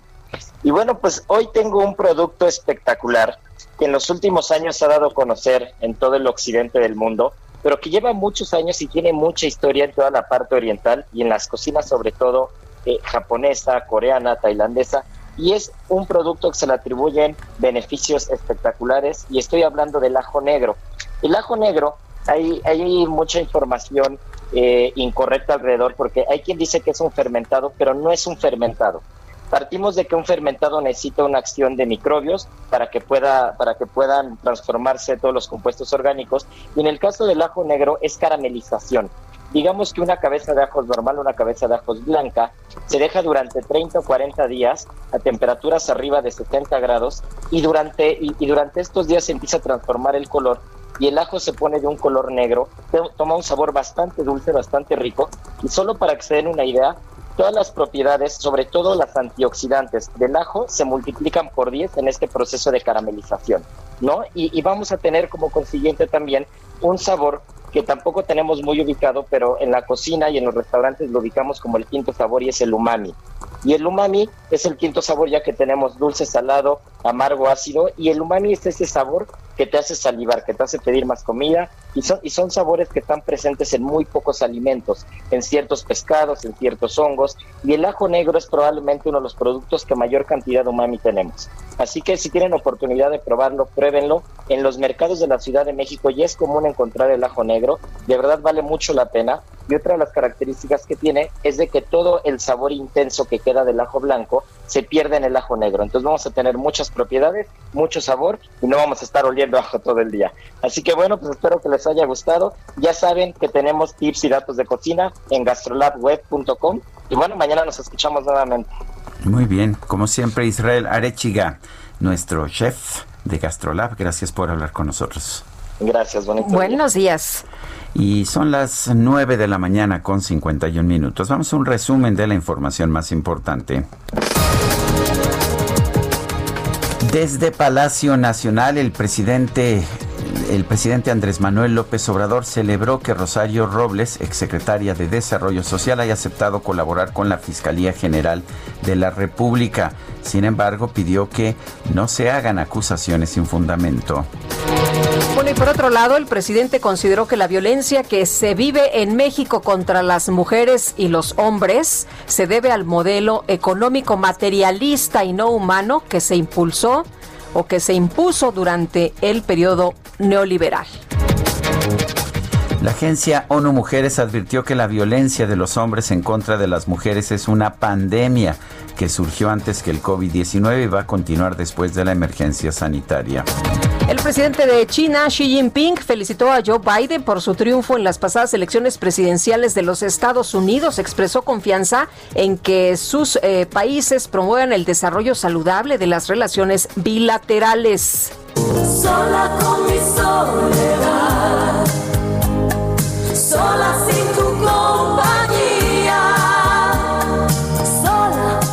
En Estados Unidos, un joven llamado Brent Underwood recibió una importante suma de dinero gracias a la herencia de sus abuelos, por lo que decidió que era hora de cumplir con uno de sus sueños, vivir solo en una ciudad completa. Por ello pagó 1.4 millones de dólares para comprar todos los terrenos de una localidad en las montañas de California, la cual es catalogada como un pueblo fantasma, debido a que lleva muchos años abandonada, después de que en el siglo XIX fue una exitosa comunidad minera.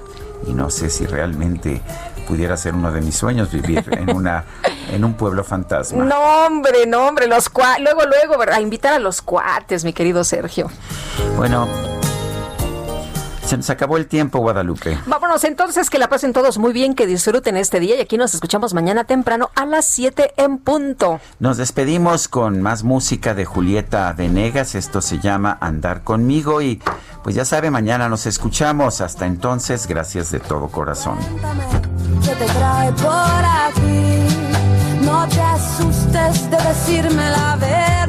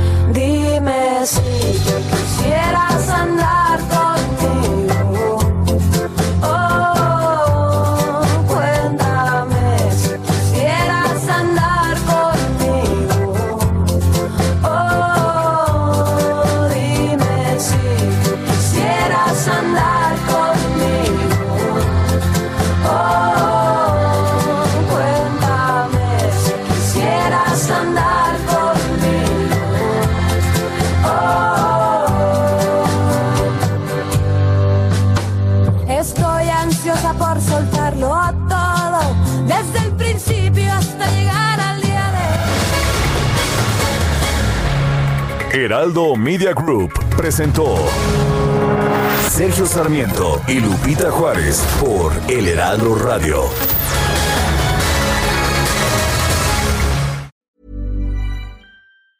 Even when we're on a budget, we still deserve nice things. Quince is a place to scoop up stunning high-end goods for 50 to 80% less than similar brands.